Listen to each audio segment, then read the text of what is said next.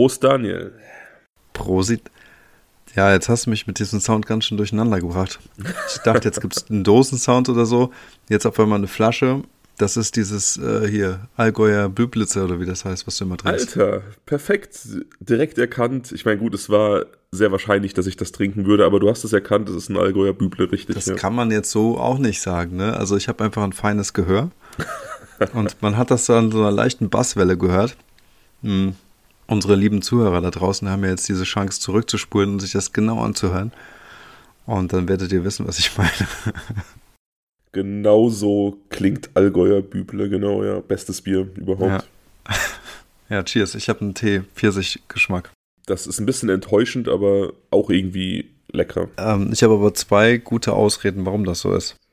Hau rein. Ausrede Nummer eins, wir haben in der Woche und irgendwie finde ich das, keine Ahnung, nicht, habe ich keinen Bock drauf irgendwie, abends jetzt irgendwas zu trinken. Ähm, wir nehmen ja sonst immer freitags auf.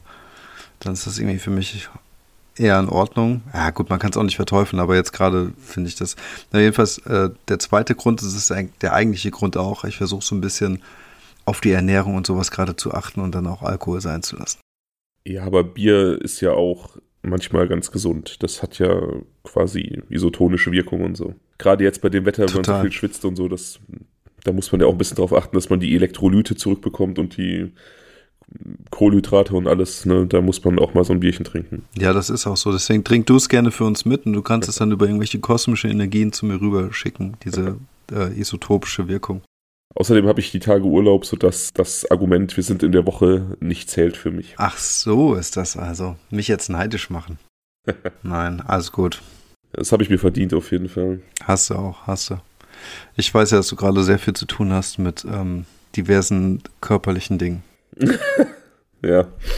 Ich gucke gerade so ein bisschen nebenbei, deswegen war ich gerade kurz abgelenkt. Ich habe in unserem Chat geguckt, ob ich dir alle Fotos zum heutigen Fall habe zukommen lassen. Und ja, mhm. Du hast alles Relevante. Ich kenne den Fall auch. Du kennst den Fall? Ja. ja, klar. Weißt du auch warum? Erzähl. Weil du mir in einer unserer Folgen, ich komme aber natürlich nicht mehr auf den Namen, weil ich so ein schlechtes Namensgedächtnis habe, davon erzählt hast. Und da ging es ja auch um diese Überwachungskameraaufnahmen und dann gab es irgendwann mal den Verdacht, dass dieser Herr hier möglicherweise was damit zu tun haben könnte. Ist es nicht so? Richtig, dieser Herr ist einer der Verdächtigen in unserem Fall äh, Untermieter Oki Kite. Eidetisches Gedächtnis nennt man sowas. Ja. Das heißt also, ich kann mir Bilder merken und Gesichter und alles und habe sofort zuordnen können. Obi Kite hätte ich aber jetzt nicht mehr gewusst. Ich wollte dir ähm, auch noch ein Bild schicken von dieser Überwachungskamera von dem Täter, der mit Oki Kites Kreditkarte dann Geld abgehoben hat, oder beziehungsweise äh, Geldkarte, Geld am Automaten abgehoben hat. Und dich dann bitten, dieses Gesicht, was man da hinter dieser Sturmhaube so ein bisschen erahnen kann, ob du dir vorstellen kannst, dass der Mann, über den wir heute sprechen, das sein könnte. Also ich bilde mir ein, dass da schon eine gewisse Ähnlichkeit vorhanden ist. Ich glaube, mich daran zu erinnern, dass wir es genau andersrum hatten beim letzten Mal. War das so? Ich meine, war das so, war das nicht auch so ein, ähm, äh, entweder eine Tankstelle oder irgendwie so ein, so ein, so ein Burgerladen oder so ein Drive-In-Bild? Das ähm, bei Oki Kite? Ja. Das war ähm, an so einem ATM, also an so einem Geldautomaten. Ah, am ATM, okay, gut, dann, dann war es so, ja, okay. Ich habe es dir gerade geschickt, also es ist natürlich auch qualitativ super beschissen, muss man sagen. Also gibt nicht viel her, typisches Überwachungsvideo, so ein bisschen, so ein bisschen grainy, so ein bisschen ähm, körnig. Mhm. Aber so von der Kopfform, finde ich, könnte das schon hinkommen. Aber naja, ich werde dir die ganze Geschichte erzählen und dann wirst du dir zumindest auch vielleicht vorstellen können, warum von der Persönlichkeit her dieser Mensch in Frage kommen könnte für diese Tat an Oki Kite und große Entschuldigung auch für die Leute da draußen, die keine Cold Cases mögen. Es ist kein Cold Case, aber das ist einer der Fälle, die der Beweis dafür sind, dass auch gelöste Fälle sehr, sehr frustrierend sein können. Ich bin gespannt. Ähm, dieses Bild ist tatsächlich das, woran ich mich auch erinnern konnte. Und ich finde, ich glaube, ich habe es damals auch schon gesagt, durchaus, dass man hier eine gewisse Ähnlichkeit entdecken kann, vor allem an der Augenpartie. Ja, vor allem, wenn du das Bild zu Rate ziehst, äh, zwei Fotos weiter vorne, da ist der Mann, über den wir heute sprechen, in einer Tätigkeit als Bankräuber zu sehen, wo er also in ja. ein, einer gewissen Maske auftritt, um eine Bank zu überfallen. Und da finde ich, springt einen diese mögliche Ähnlichkeit nochmal deutlicher an. Ja, also ich habe ihn jetzt, der hat ja so ein bisschen Slatan Ibrahimovic-Styles auf dem Bild. Und ähm, Da hätte ich ihn jetzt tatsächlich nicht so sehr gut erkannt. Also an der Nase sieht man es dann schon so ein bisschen. Ja, da hat er sich natürlich mit äh, falschem Bart und Sonnenbrille maskiert. Ja. Ich muss aber ganz kurz an der Stelle einhaken, weil ich im Radio heute Morgen, ich höre ja eigentlich, ja, ab und zu höre ich schon mal Radio, wenn ich irgendwie Auto fahre, aber ansonsten nicht so oft. Ne? Ich bin nicht so der Radiomensch, aber finde es immer ganz nett, wenn man auch so seichte, leichte Kost haben möchte. Ist auf jeden Fall eine positive Ablenkung zu dem Hörbuch, das ich gerade höre. Von daher habe ich da eine total krasse Geschichte im Radio gehört und da musste ich mich fast schepp lachen. Es, es passt super gut jetzt hier zu diesem Ding. Ich weiß nicht, ob du es kennst oder irgendjemand da draußen vielleicht auch gehört hat. Also auf jeden Fall war es wohl so, dass irgendwo in Österreich ein Bankräuber auf die Idee kam, die Bank zu überfallen. Oder ein Geschäft. Ne, genau, er hat irgendein Geschäft überfallen und kam dann kurz vor Schließungszeit und es war dann irgendwie 18 Uhr, sage ich jetzt mal, und sagte hier, machen Sie die Kasse auf. Und die Dame an der Kasse sagte, Moment, ähm, hat die Situation dann auch direkt erkannt, ist cool geblieben, dann muss ich mal kurz meinen Chef rufen. Und dann kam der Chef von hinten, mittlerweile ist aber dann äh, 18 Uhr ähm, die Uhr geschlagen sozusagen. Dann sagt er wieder, machen Sie bitte die Kasse auf. Und er sagt, das geht nicht. Und es gibt halt auch solche, solche Sounds von der Überwachungskamera. Also die Soundspur gibt es ja, es ist genauso ähm, stattgefunden, dann eben mit österreichischem Akzent und alles. Ähm, sagt, geht nicht, aber warum geht's nicht? Weil es da irgendwie so eine ähm, Zeitverriegelung gibt und um Punkt 18 Uhr die Kasse einfach nicht mehr zu öffnen ist. ne, ist der Bankräuber einfach nach Hause gegangen, hat Feierabend gemacht. und es ist halt so cool, wie, wie trocken dieser Chef reagiert hat. Er sagte einfach, geht nicht. einfach so. Ja, wird gerade bedroht, aber egal. Also an Coolen ist kaum zu überbieten. Die beste Bankraubgeschichte, die ich mal gelesen habe, ich hatte mal irgendwie so ein Buch über ähm, so kuriose Geschichten im Rahmen von Verbrechen und irgendwie lustige Geschichten. Und da war ein Bankräuber, da erinnere ich mich noch sehr gut dran, der hat, ähm, der ist in eine Bank marschiert und hat dann so an der, an dem Schalter unter dem Panzerglas so einen Zettel durchgeschoben, wo er halt draufgeschrieben hat, dass er dass das ein Banküberfall ist, dass er bewaffnet ist, dass er zur Not auch Geisel nehmen wird und dass die Kassiererin einfach Geld rübergeben soll. Mhm. Und das hat sie dann auch getan. Und er ist dann auch tatsächlich geflüchtet mit seiner Beute und dann hat diese Kassiererin sich diesen Zettel näher angeguckt und hat dann festgestellt, dass dieser Typ diese Forderung auf die Rückseite eines Briefumschlages geschrieben hat, der an ihn adressiert war. oh Mann. Geil, geil. Ich habe so ein bisschen Sympathie ähm, so mit Bankräubern, mein Vater war ja auch einer, ähm, da kann ich, ich kann das nicht, ich kann ihn das nicht übel nehmen. Der ist allerdings nicht so dumm erwischt worden. Wie ist das passiert bei ihm? Magst du das sagen? Also willst du darüber sprechen oder? Also der ist tatsächlich davongekommen mit seinem Kumpanen und hatte seine Schwester, also meine Tante quasi eingeweiht und die hatte ihren damaligen Ehemann eingeweiht und der hat dann quasi die Polizei verständigt. Ja, was irgendwie auch nur richtig so ist, ne? Muss man auch dazu sagen. Irgendwie schon, ja, tatsächlich. Irgendwie schon, ne? Ähm, weißt du denn, wie viel Geld es war? Ähm, es ging irgendwie so um 18.000 Mark, also halt auch ein an sich lächerlicher Betrag. Ich meine, so gut äh, Mitte der 70er halt natürlich noch deutlich mehr Geld als als ähm, auf jeden Fall als später. Ja. Ne? Also das war ja auch mhm. deutlich, das war ja auch deutlich vor meiner Geburt ist auch nie so gerne drüber gesprochen worden, deswegen habe ich jetzt nie so die, die ganz tiefen Informationen bekommen. Ähm, geht jetzt ja auch nicht mehr, meine Eltern sind ja auch schon verstorben seit einiger Zeit, aber also so ein paar Infos habe ich dann mal irgendwie rausgekitzelt. Also wie gesagt, also haben wir schon mal drüber gesprochen und für all diejenigen der draußen vielleicht, äh, die ähm, uns noch nicht so lange kennen und ähm, hören oder so oder die neu dazustoßen jetzt heute oder jetzt in diesem Moment, wir sind sehr lange befreundet. Ähm, wir haben jetzt nächstes Jahr unser, unser 20-jähriges und ähm, von daher habe ich zum Glück deinen Vater auch noch kennengelernt und ein total lieber, cooler Mann. Ähm, also wer jetzt da draußen jetzt irgendwas Falsches denkt, der möge bitte diesen Gedanken schnell wieder zurückziehen. Ähm, also wie gesagt, das ist, ich glaube ja immer daran, dass Menschen auf jeden Fall auch jederzeit nochmal die Möglichkeit bekommen sollten, auch bekommen können und auch wenn sie das selbst möchten, irgendwie einen anderen Weg einzuschlagen, das, dafür war ja dein Vater eigentlich auch ein super positives Paradebeispiel eigentlich.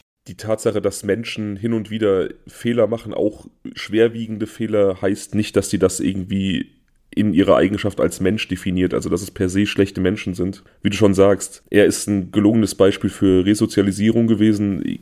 Sein ehemaliger Bewährungshelfer hat uns irgendwann mal in unserem Haus besucht und hat das dann auch nochmal irgendwie ganz lobend und staunend erwähnt. da gehört natürlich auch der Wille zu, sich resozialisieren zu lassen. Ne? Ich kenne natürlich auch so ganz grob die, die Umstände, die meinen Vater dazu getrieben haben und ich habe da natürlich auch dann ein gewisses Verständnis dafür. Also war schon aus Verzweiflung heraus, ja? Ja, schon auch ein Stück weit, ja. Okay, wir müssen es ja nicht weiter vertiefen jetzt. Also ist ja sehr privat, sorry, aber ich bin gerade neugierig. Ist, ja.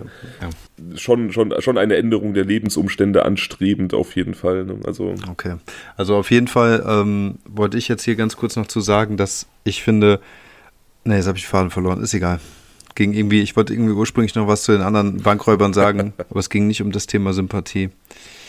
Ich finde es auf jeden Fall, ich, ich finde es auf jeden Fall lustig, was dort passiert ist in beiden Fällen. Man könnte fast meinen, dass genau das war das, nämlich, dass der Typ bei, bei dir mit diesem Briefumschlag, dass das Kittchen, das Gefängnis da vielleicht so das äh, äh, geringere Übel war. Man könnte es fast ihm unterstellen, dass er dorthin wollte, wer weiß. dass er, ja, dass er vielleicht ähm, im, im Leben da draußen gar nicht so lebensfähig war und vielleicht im Knast besser aufgehoben ja. war, ja.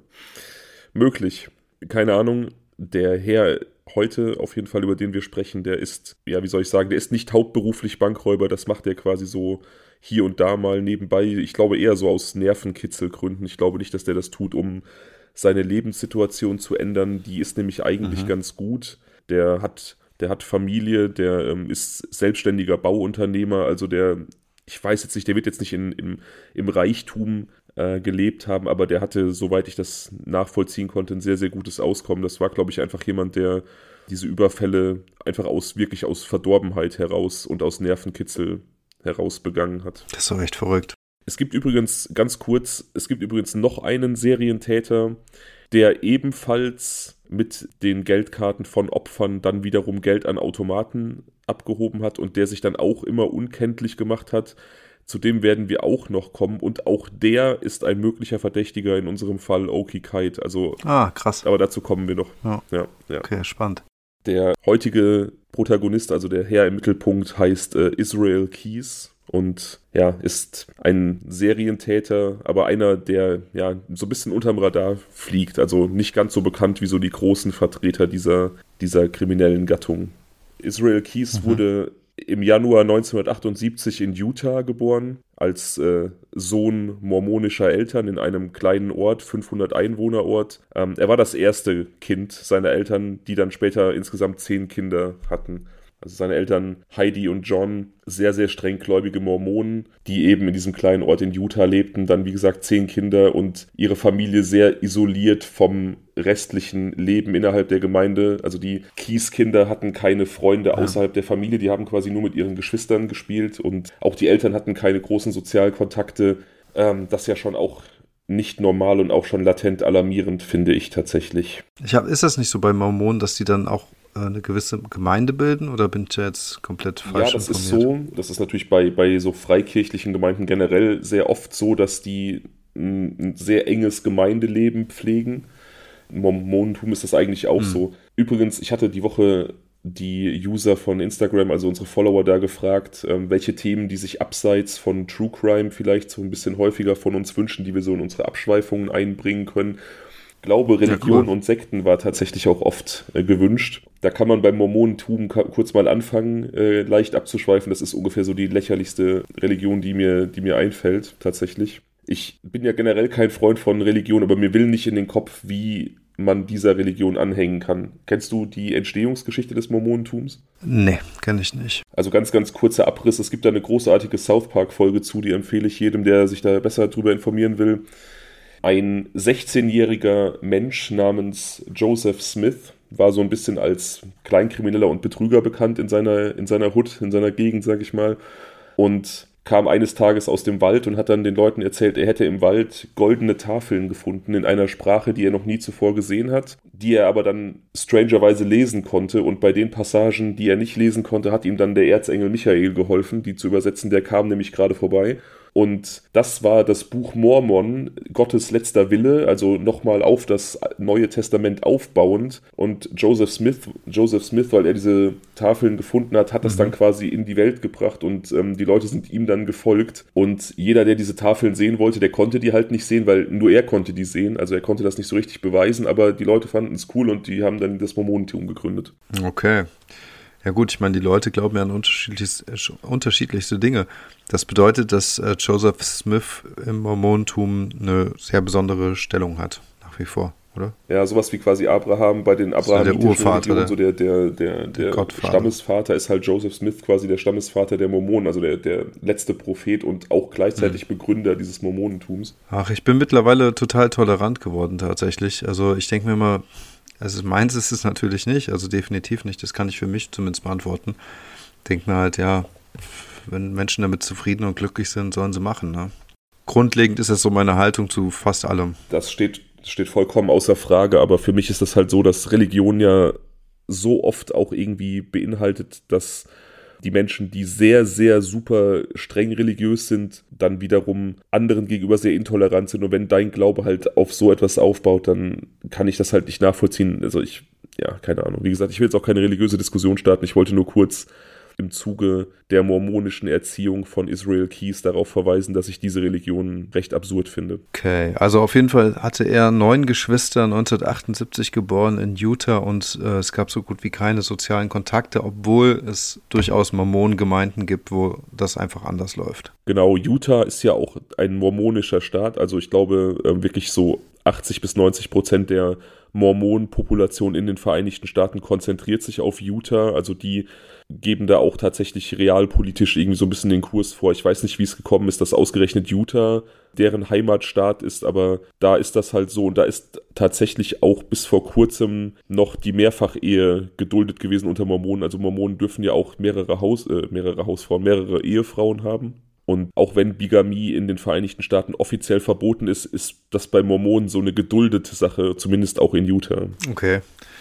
Das ist auf jeden Fall bemerkenswert. Ja, im, im Kies-Haushalt auf jeden Fall war es nicht so. Also Israels Vater hatte nur diese eine Frau, aber halt wie gesagt zehn Kinder und irgendwie die Tendenz, sich und seine Familie so ein bisschen von der Außenwelt abzuschotten. Okay. Als er etwa fünf Jahre alt war, also Israel, brechen diese Wahrheiten, mit denen er aufgewachsen ist, so ein bisschen in sich zusammen, denn die Eltern wenden sich von der Religion ab, zumindest von der mormonischen Religion steigen da aus und verlassen auch Utah. Sie ziehen in einen noch kleineren Ort in Washington, also vom Zentrum der Vereinigten Staaten quasi an die Westküste und treten einer, einer äh, Gemeinde bei, einer religiösen Gemeinde, die sich die Arche nennt, die deutlich konservativer noch ist als das Mormonentum, was schon an sich recht konservativ ist und eine äh, Glaubensgemeinschaft, also diese Arche, die neben diesen extrem konservativen religiösen Auslegungen auch sehr antisemitische Positionen vertritt. Okay.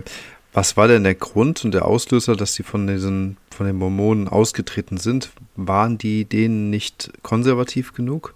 Und ähm, ist das so einfach, da auszusteigen? Also offensichtlich schon. Ähm, es gibt keine, keine Informationen dazu, was da genau der Grund war, dass sie ausgestiegen sind, aber ähm, ich denke schon, dass es da eine Rolle gespielt hat, dass sie es gerne ein bisschen konservativer gehabt hätten, ja. Und dann letzten Endes ja auch noch konservativer gefunden haben. Hm. Ja, diese Arche, eine dieser religiösen Gemeinschaften, die ihren Antisemitismus tatsächlich auch noch damit begründen, dass Jesus, der Prophet von Juden quasi verraten und ans Kreuz geschlagen wurde. Also noch so diese, diesen biblischen Background als, als Wurzel ihres Antisemitismus oder ihrer judenfeindlichen Äußerungen irgendwie ansehen. Das ist ja tatsächlich auch eher selten. Hm, ja. In dieser neuen Gemeinde in Washington lebt die Familie Kies noch isolierter als zuvor in Utah. Die leben so ein bisschen meinen Traum. Die haben so eine Hütte im Wald, ganz, ganz weit weg von den nächsten Siedlungen kein Strom, kein fließend Wasser. Okay, das ist nicht unbedingt mein Traum, aber da war es halt so. Also sie haben sehr, sehr, sehr, sehr einfach gelebt und sich auch komplett alle zwölf Menschen ein großes Zimmer geteilt. Jetzt auch nicht unbedingt mein Traum, aber halt so dieses isolierte Leben finde ich schon ganz geil eigentlich. Schade, dass du keine äh, Luft. Äh, Atempausen eingebaut hast, weil ich konnte jetzt die ganze Zeit nicht einsteigen, um äh, Witze über deinen Traum zu machen, aber okay, fahre fort. Ich finde das ein wunderschöner Traum. Ich finde das, also wie du es beschreibst, auf jeden Fall viel, viel, viel zu mildes Klima. Das sollte mindestens in Sibirien stattfinden. ja, das stimmt. Habe ich eigentlich schon mal erzählt, dass ich mal eine Doku gesehen habe über, ähm, über solche Mammut, ähm, wie soll man sagen, Gräber, Ausgräber oder so, die, die halt die Mammuts wieder freilegen. Da gibt es ja relativ viele in Sibirien. Und äh, das ist jetzt ein total blöder Rant, ne? Tut mir auch leid, Leute. Aber dann hatte einer tatsächlich in dieser Doku ein Mammut, das Skelett kann man nicht sagen, also eingefrorenes Mammut letztendlich gefunden, das noch blutete. Und so haben sie es geschafft, äh, Mammut-DNA einzusammeln. Ist das nicht der Wahnsinn? Das ist auch der absolute Hammer. Ja, wer weiß, vielleicht wird Jurassic Park irgendwann Wirklichkeit. Also wer weiß, was in irgendwelchen komischen biochemischen Katakomben äh, stattfindet. Man will es vielleicht gar nicht so genau wissen. Rand beendet, sorry. Irgendwann müssen wir auch mal über den Film Jurassic Park sprechen, wo wir gerade jetzt kurz dabei waren, denn auch das haben sich viele Instagram-User gewünscht, dass wir häufiger über Filme abschweifen, weil das fanden viele offensichtlich ganz cool. Also ich habe, ich habe, um das aber ganz kurz noch rund zu machen, ich habe, glaube ich, jetzt für mich ein Lieblings ähm, ausgestorbenes Tier gefunden. Bisher dachte ich immer, es sei der tasmanische Tiger gewesen, den ich nach wie vor ähm, ich mag diesen Mythos extrem, aber ähm, es gab mal Riesenfaultiere und das finde ich irgendwie total sympathisch. Stell dir mal bitte vor, so elefantengroße Faultiere, die einfach den ganzen Tag rumchillen. Was müssen das für Bäume sein, die die tragen? Faultiere sind generell einfach mega sympathische Tiere. Spirit Animal auf jeden Fall, ja. Wie auch immer, die Familie Kies lebte also in dieser Waldhütte, die nicht so ganz meinem Traum entspricht, aber so, so ein bisschen immerhin und ist da jetzt integriert in dieser Arche, dieser antisemitischen und, und auch latent rassistischen Kirche, also so ein bisschen so White Power mäßig, also die Herrschaft des, des weißen Mannes wird da auch so ein bisschen gepredigt. Und pikanterweise ist der erste Freund, der ins Leben der Familie tritt, also der so von außerhalb ähm, sich mit den Eltern anfreundet und häufiger Zeit mit der Familie verbringt, jemand, der später auch wegen mehrfachen Mordes verurteilt werden wird. Dazu kommen wir vielleicht auch nochmal. Deswegen ähm, gehe ich da jetzt gar nicht weiter drauf ein. Mhm. Okay. Israel war seit seiner frühesten Kindheit ein begeisterter Jäger. Das ist in Amerika ja auch relativ verbreitet, auch durch den doch recht einfachen Zugang zu Waffen. Also er war seit, seit seinen Kindertagen waffennah und auch Jäger und zeigte schon als relativ kleines Kind dann eben auch die Tendenz, Tiere, die er gejagt hat, nicht nur zu erlegen, sondern eben auch zu quälen und was ihm offensichtlich sichtlich Spaß bereitet hat. Und wir wissen aus anderen Fällen von anderen Tätern, über die wir gesprochen haben, dass das kein gutes Zeichen ist bei Kindern. Also generell kein gutes Zeichen, aber im Heranwachsen schon mal gar nicht. Ja. Schon als Kind war er in seiner Eigenschaft als Waffennah auch bekannt und auch dafür bekannt, dass er immer mit einer Pistole rumgelaufen ist, was ja auch schon ähm, total strange ist. Ja, aber wirklich. Mit tatsächlich 14 entdeckt er dann seine Leidenschaft für Revolver, also wirklich klassische Revolver. Da schenkt sein Großvater ihm einen Revolver 38, das ist so eine gängige Kalibergröße. Und da experimentiert Israel jetzt zum ersten Mal rum und fängt an, selber Schalldämpfer zu bauen, die er dann bei seinen Schießübungen benutzt. Vielleicht auch nicht so das allernormalste Verhalten. In diesem Alter ungefähr, also mit 14, beginnt er dann auch so mit kleineren Straftaten. Also in irgendwelche Häuser der Gemeinde einbrechen, ähm, kleinere Diebstahle äh, begehen, ähm, Dinge verkaufen, sein Taschengeld quasi aufbessern und auch schon diverse streunende Tiere und Haustiere, die er irgendwie fängt, töten. Also auch so ein bisschen wie Leute, über die wir schon gesprochen haben. Mhm. Es gibt ja irgendwie jetzt schon ein paar Parallelen zu Dama bisher. Und unter anderem ja auch zu den, ähm, auch zu den Maniacs, ne? Ja, und auch der, auch der Vampir von Sacramento, über den wir gesprochen haben, mhm, der ja auch äh, gerne Haustiere ja, ja, stimmt, genau. Ja. Im Gegensatz zu, glaube ich, den anderen Leuten, über die wir jetzt gesprochen haben, er reflektiert das allerdings ganz gut. Also er sagt in polizeilichen Vernehmungen später nach seiner Festnahme, dass ihm aber auch schon damals durchaus klar war, dass irgendwas mit seiner Emotionalität nicht stimmt und dass für ihn Dinge vollkommen okay und normal sind, die für andere Menschen einfach nicht okay und normal sind. Also er mhm. ist zumindest so reflektiert, dass er irgendwie weiß, dass er ein Rad ab hat. Mit wem hat er denn darüber gesprochen? Äh, mit der, also mit der Polizei nach seiner Verhaftung. Ach so, okay, ja, okay. Irgendwann tatsächlich auch für seine Taten zur Rechenschaft gezogen oder zumindest teilweise zur Rechenschaft gezogen worden. Wie gesagt, da kommen wir noch zu und ähm, im Laufe dieser Verhöre hat er zumindest so einen kleinen Einblick ge gegeben, ja. Mhm. Das ist dann der Fakt, warum ich anfangs gesagt habe, dass auch gelöste Fälle unbefriedigend sein können. Aber wie gesagt, dazu kommen wir noch. Ja, okay. Irgendwann so mit etwa 18 hat er dann so ein bisschen sein, sein Verbrechensspektrum erweitert und das erste durchaus schlimmere Verbrechen begangen und in der Nähe dieser Ortschaft, in der er gelebt hat, ein junges Mädchen von einer Wandergruppe weggelockt. Also das war so eine Wandergruppe von anderswoher quasi, die da in Washington Trails erkunden wollte. Und er hatte irgendwie es geschafft, da ein Mädchen zu isolieren und wegzulocken und die dann äh, sexuell missbraucht und auch gefoltert und wollte sie auch töten. Das hatte er von vornherein eigentlich vor. aber sie hat dann so sehr um ihr Leben gebettelt, dass er irgendwie nochmal Mitleid gezeigt und sie laufen gelassen hat und äh, das dann später bei der Polizei auch so ein bisschen als Fehler deklariert. Also in diesen Verhören, die geführt wurden, da sagt er, dass er da noch zu weich gewesen ist. Also dass er da noch quasi nicht der Mann war, der er später dann sein würde. Okay. Dann bin ich mal gespannt, was noch kommt, denn ich denke, ich habe jetzt eigentlich damit gerechnet, dass er das so ein bisschen als, ähm, wie soll man sagen, als, als, als, so als Abmilderung oder sowas versucht hätte zu benutzen. Weißt du? So nach dem Motto, hey, ähm, bestraf mich nicht zu doll, weil ich habe ja da und da zumindest das Leben der, trotz meiner kranken Triebe, das äh, Leben des jungen Mädchens verschont. Nee, also wie gesagt, so wie er das formuliert, geht, geht ganz klar hervor, dass das Laufenlassen dieses Mädchens auf jeden Fall ein Fehler ist, der ihm später nicht mehr unterlaufen wäre. Okay. Mit 20 trat er dann der Armee bei, da ruhte dann seine Verbrechertätigkeit so ein bisschen. Er fand da offensichtlich auch irgendwie so ein bisschen Befriedigung und Berufung in dieser Tätigkeit bei der Armee, wurde auch allseits für seine guten Dienste quasi gelobt. War er denn auch im Einsatz irgendwo? Er war nicht im Einsatz, also er war wirklich nur innerhalb der Vereinigten Staaten stationiert, aber den Dienst, den er da verrichtet hat, offensichtlich hat er irgendwie gut verrichtet, wurde ehrenhaft entlassen. Das Einzige, was da immer den Vorgesetzten auffiel, war, dass er ein relativ starkes Alkoholproblem hatte, aber das war für die kein Grund irgendwie zu intervenieren, weil er ja seinen Dienst an sich ganz gut gemacht hat. Ja.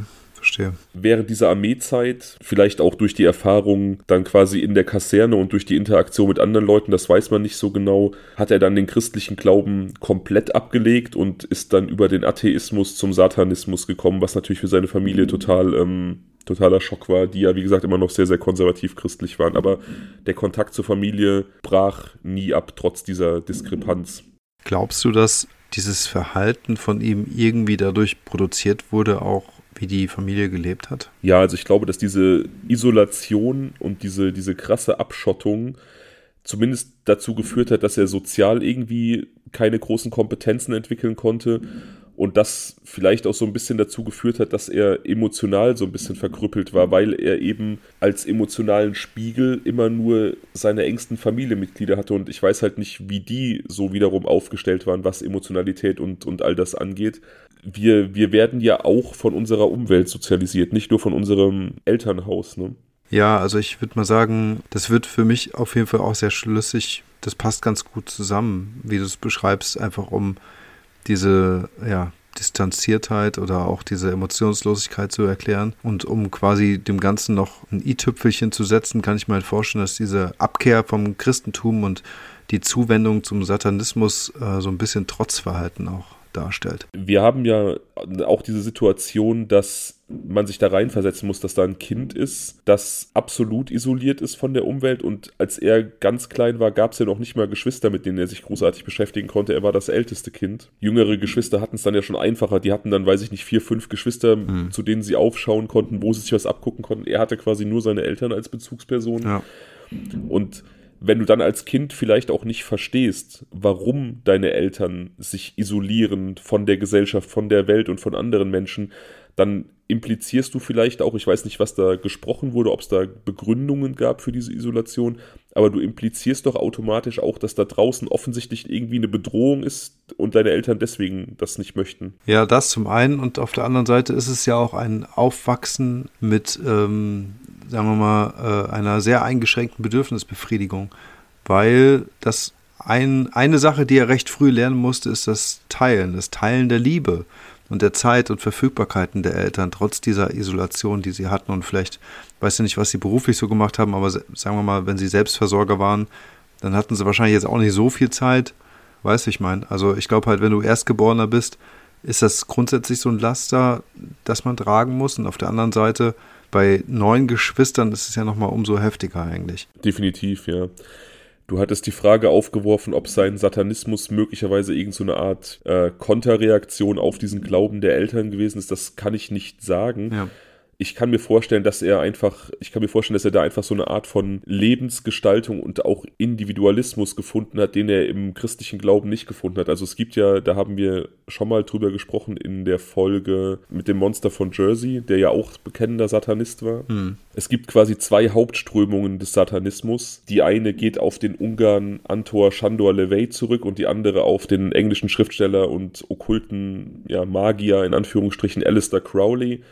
Und die sind etwas abweichend von ihren Grundsätzen her. Also Crowley hat so diesen Satanismus erschaffen, den wir quasi mit Satanismus verbinden, den wir in Hollywood sehen, wo es Tieropfer gibt, Blutopfer und all diese Sachen. Mhm. Während der Satanismus nach äh, Anton Chandor LeVay eher so darauf abgezielt hat, als Individuum das Beste für sich selbst zu tun. Also so eine Art des, ich weiß nicht, das so eine Art des Egoismus, des, des Selbstoptimieren, Egoismus zu leben, ja. Also. Und das würde sehr gut dazu passen, was ich eben eingebracht habe, dass er sehr früh wahrscheinlich auf sich alleine gestellt hat, war, beziehungsweise eben, ja, ich sag mal, weniger Liebe bekam, weniger Zuwendung. Genau darauf genau darauf wollte ich hinaus. Also, dass das nicht unbedingt, diese Zuwendung zum Satanismus nicht unbedingt war, um seinen Eltern eins reinzuwirken, sondern weil er da einfach Glaubensgrundsätze gefunden hat, die sein Leben viel eher reflektieren, als der christliche Glaube ist. Und dem vielleicht auch Antworten, genau, Antworten auf das gaben, was er so für sich erlebt hatte und die, die ihn da einfach irgendwie abgeholt haben. Ich denke mir bei sowas halt, ich denke mir bei sowas halt immer, dass es, also was das eigentlich manchmal für, eine, für, für ein Irrsinn des Schicksals ist, dass es äh, ausgerechnet so ein Satanismus dann aus äh, ist oder was auch immer für ein Extrem, weil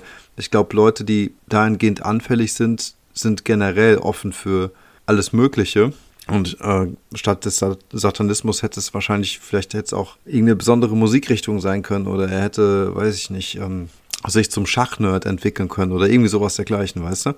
Also ich glaube halt, ja. ich finde es immer interessant, wie dann sowas automatisch entstehen muss. Ich meine, gut, klar, er hatte natürlich durch seine Verbrechen vorher schon eine gewisse kriminelle, dunkle Richtung eingeschlagen. Das darf man natürlich nicht vergessen.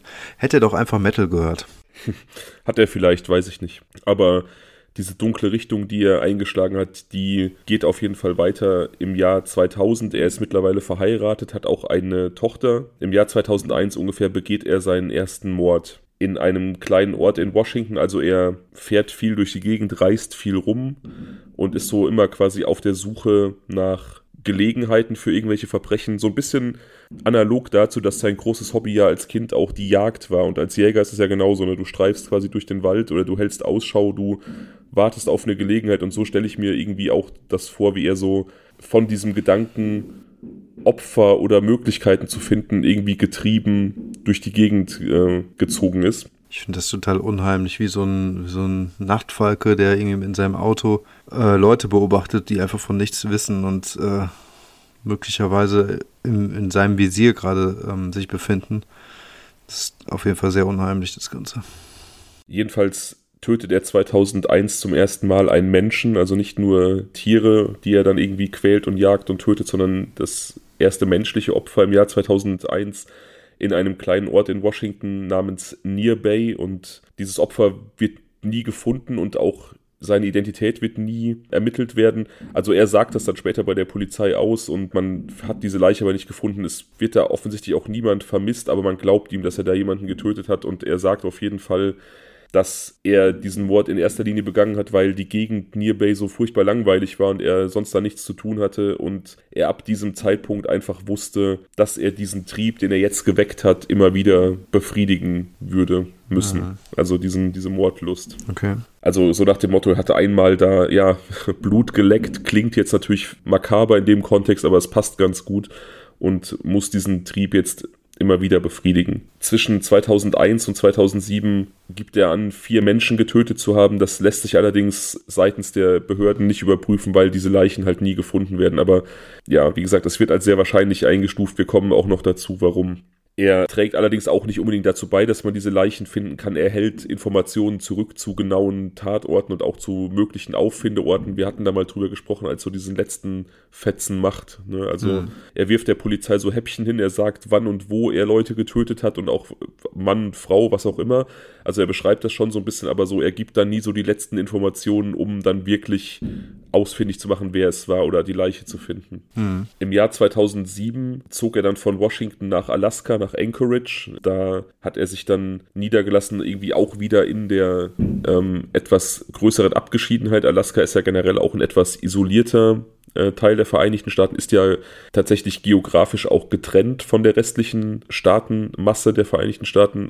Also schließt quasi oben an Kanada an und grenzt an keinen anderen US-Bundesstaat und ist natürlich bekannt für Wald und unendliche Weite. Also für jemanden, der isoliert sein möchte und der so ein bisschen unterm Radar fliegen möchte, eigentlich genau die, die richtige Gegend. Hm. Da gründet er eben ein Bauunternehmen, Keys Construction, und ähm, ja, ist da auch relativ erfolgreich und auch ein angesehenes Mitglied der Gemeinde. Also wenn er sich da mal blicken lässt, dann hat jeder eigentlich nur Gutes über ihn zu berichten. Er ist sehr sehr höflich und sehr hilfsbereit, wird aber so als ruhig und zurückgezogen beschrieben. Also die Leute sagen schon aus, dass er sehr darauf bedacht ist, sein Ding zu machen und sich nicht so integriert. Aber wenn man mit ihm agiert, dann agiert man gerne mit ihm. Also er ist ein angenehmer Mensch mhm. in deren Augen. Okay, verstehe.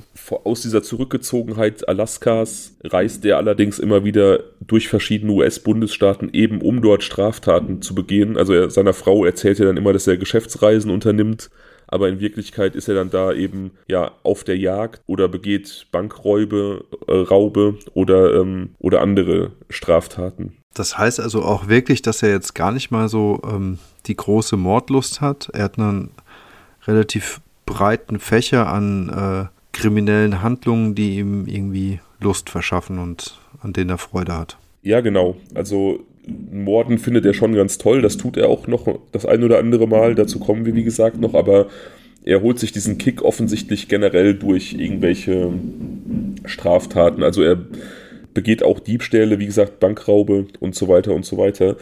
Und ähm, er, wie er das auf der Jagd tut, plant er auch sehr, sehr viele Verbrechen. Also er fährt durch verschiedene Bundesstaaten und an Orten, die ihm irgendwie, ähm, ja, wie soll ich sagen, gut erscheinen, an Orten, wo er irgendwie der Meinung ist, dass er da gut Verbrechen begehen könnte.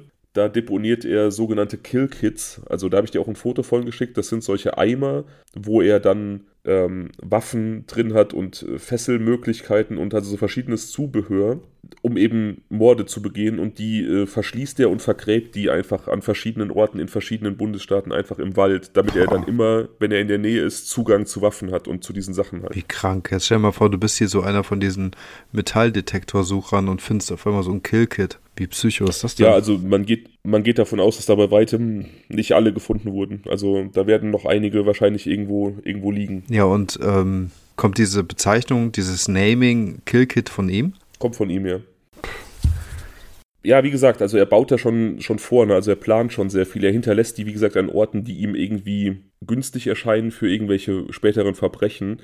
Und er sagt der Polizei später, dass er für sich selber so die Regel aufgestellt hat, dass er in jeder Stadt, in der er dann irgendwie agiert, immer nur ein Verbrechen begeht. Gerade vor allem, wenn er dann irgendwie sich entscheidet, Morde zu begehen, dann achtet er peinlich darauf, dass er immer nur einen Mord pro Gegend begeht am besten auch so ein bisschen mit, Mod mit wechselndem Modus operandi, damit die Taten einfach nicht irgendwie als Serie erkannt werden. Also der ist da schon sehr, sehr durchdacht und geplant. Das ne? ist ziemlich clever. Und er würde aber jetzt auch nur einen Banküberfall pro Ort zum Beispiel begehen. Genau, also der, der achtet wirklich darauf, dass, dass so er die Orte nicht zu häufig frequentiert, dass da einfach keine Connection gezogen wird, dass das immer als Einzeltaten gesehen werden. Hm. Also schon jemand, der, ja, der seine, seine Verbrechen eben sehr durchdenkt und dieses Ausleben seiner dunklen Seite, ja, muss man leider sagen, sehr intelligent und sehr geplant angeht. Ja.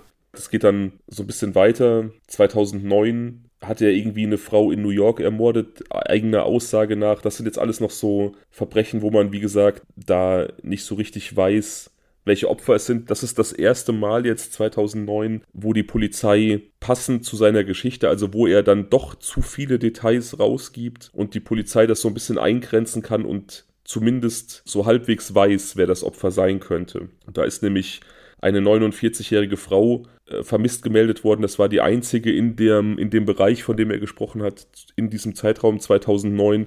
Die ist auch nie wieder aufgetaucht, sodass man davon ausgehen kann, dass sie das erste identifizierte Opfer von ihm ist. Mhm. Und wie gesagt, das alles tut er so, äh, ja, während er nebenbei auch noch irgendwelche anderen Überfälle begeht. Also diesen Mord hat er quasi so als Zugabe für einen Bankraub äh, begangen. Also er wollte eigentlich nur eine Bank überfallen und hat dann aber die, die Möglichkeit genutzt, da noch einfach einen Mord anzuhängen. Okay, also da er, wurde er zweimal tätig in dieser Stadt, in New York. Das war nicht in New York. Er hat diese Frau tatsächlich dort quasi entführt, wo er die Bank überfallen hat und sie dann in den Bundesstaat New York gebracht, um sie dort zu töten und zu verstecken, damit das auch wieder so nicht an einem Ort passiert. Also, Ach so. Ja.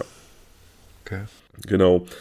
Das erste definitiv identifizierte Opferpaar in diesem Fall, es sind zwei Menschen, tötet er im Juni 2011. Da fliegt er erst nach Alaska, äh, von Alaska nach Chicago, wo er tatsächlich ein Geschäftstreffen hat und dann mit einem Leihwagen von Chicago nach Vermont. Das ist so eine, ja, etwas bessere Gegend an der Ostküste, also bessere Gegend im Sinne von äh, beliebte Urlaubsregionen, auch gerade für Menschen, die ein bisschen besser bei Kasse sind. Mhm. Da hat er schon Jahre zuvor eines seiner Killkits platziert. Also da hat er schon Jahre zuvor beim Auskundschaften einen, einen Spot gefunden, den er für lohnenswert hält.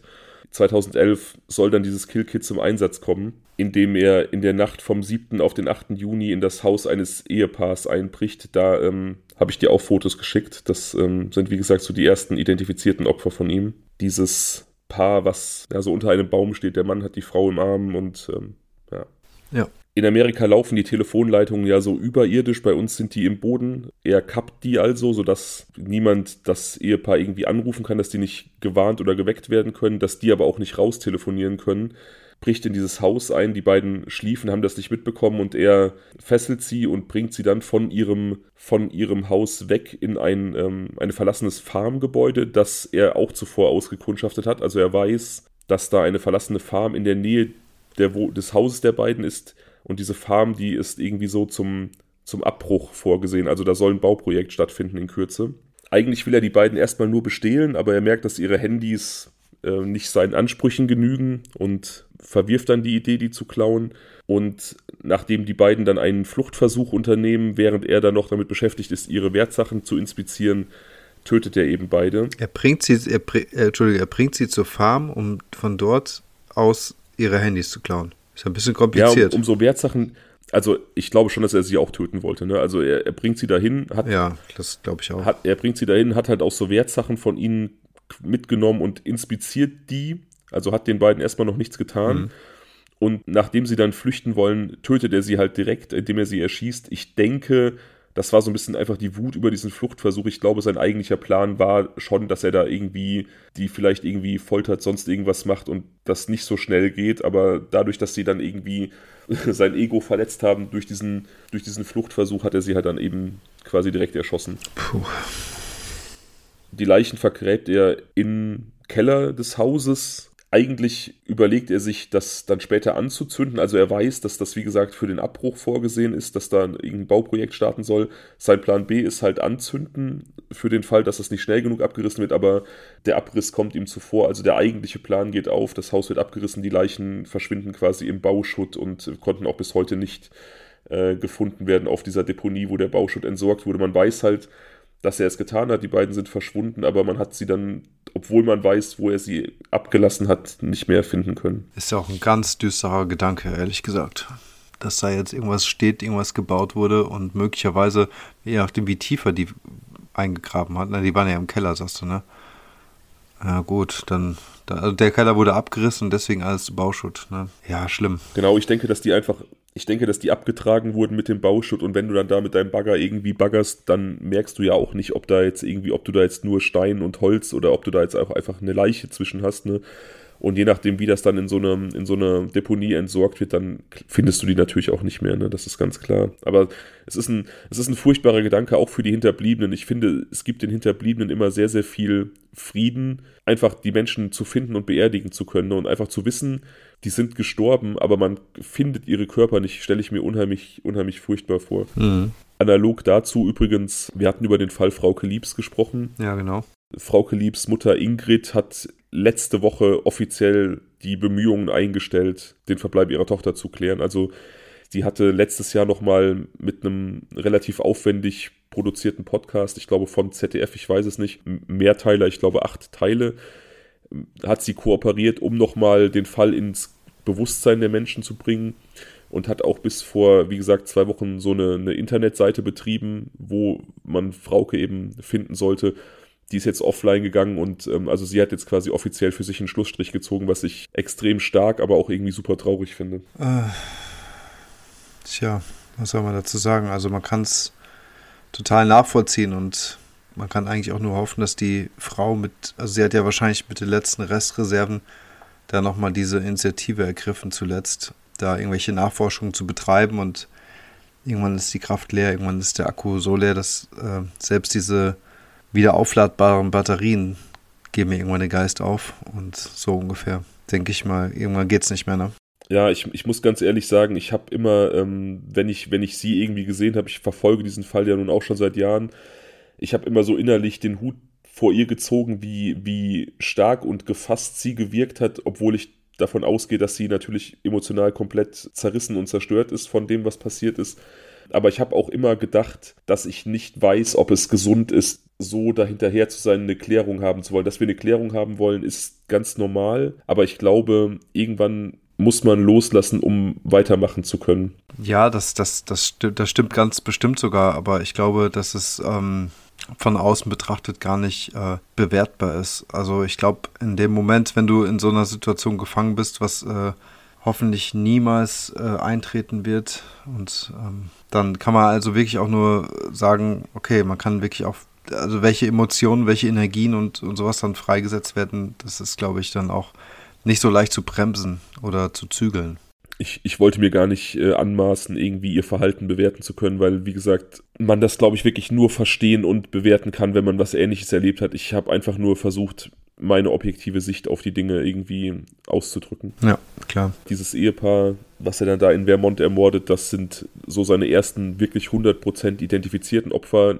Bei dieser Frau in New York, ähm, einige Zeit vorher, ist man sich relativ sicher, dass man ihre Identität hat die Zahl der, der Opfer, wo die Polizei sich letztlich sicher ist, also diese Dame in New York, dieses Ehepaar in Vermont und sein letztes Opfer, das dann auch zu seiner Verhaftung führt tatsächlich, vier Stück. Man geht aber von mindestens elf aus. Da gibt es einen sehr deutlichen Hinweis drauf. Dazu kommen wir nachher. Das ist der Punkt, warum ich meine, dass auch geklärte Verbrechen sehr, sehr unbefriedigend sein können. Ja er hat mal irgendwann angegeben, dass er Ted Bundy nacheifern wollte, also dass er den als Vorbild betrachtet hat. Also Bundy hat 30 Menschen getötet, da wollte er wahrscheinlich hinkommen und hätte das wohl auch geschafft, wenn er nicht irgendwie vorher erwischt worden wäre. Sein letztes Opfer, das ihm dann wie gesagt auch zum Verhängnis wurde, war eine junge Frau namens äh, Samantha König, die ebenfalls in Anchorage, also in Alaska, gewohnt hat, in seiner Heimat. Und da ist er dann so dumm gewesen, eine, eine Regel zu brechen, die er zuvor für sich selber aufgestellt hat,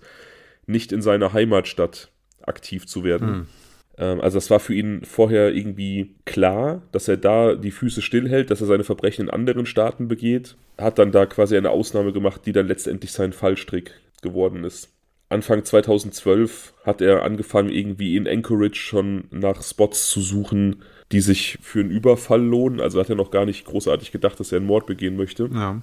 Und er hat, er hat verschiedene Orte identifiziert, die in Frage kommen unter bestimmten Umständen.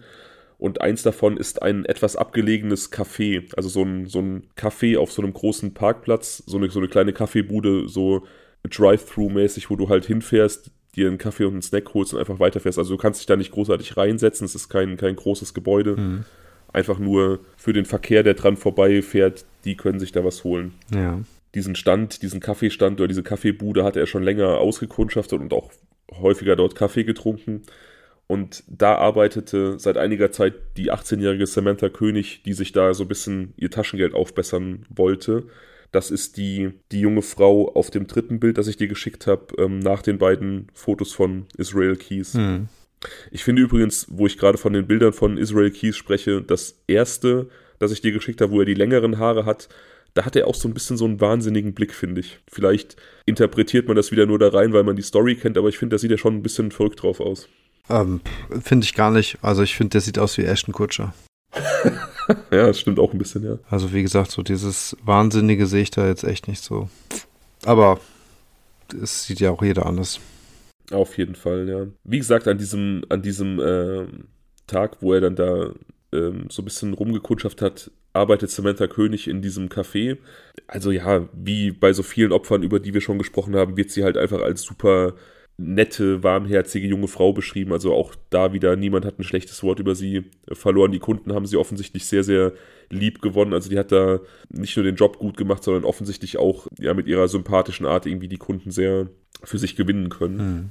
Für Israel Keys kommen jetzt irgendwie so ein paar Komponenten zusammen. Er ist an diesem Café, sie ist da alleine und arbeitet. Er hört den äh, Polizeifunk ab und weiß daher, dass die Polizei einen Großeinsatz hat in der anderen Ecke der Hauptstadt, dieser Stadt, wo er wohnt, Anchorage, sodass er weiß, die sind beschäftigt und die sind auch an einer anderen Örtlichkeit gebunden, die können nicht so schnell da sein. Ja. Und dieses Café ist quasi nicht besucht, also da ist kein Gast, niemand.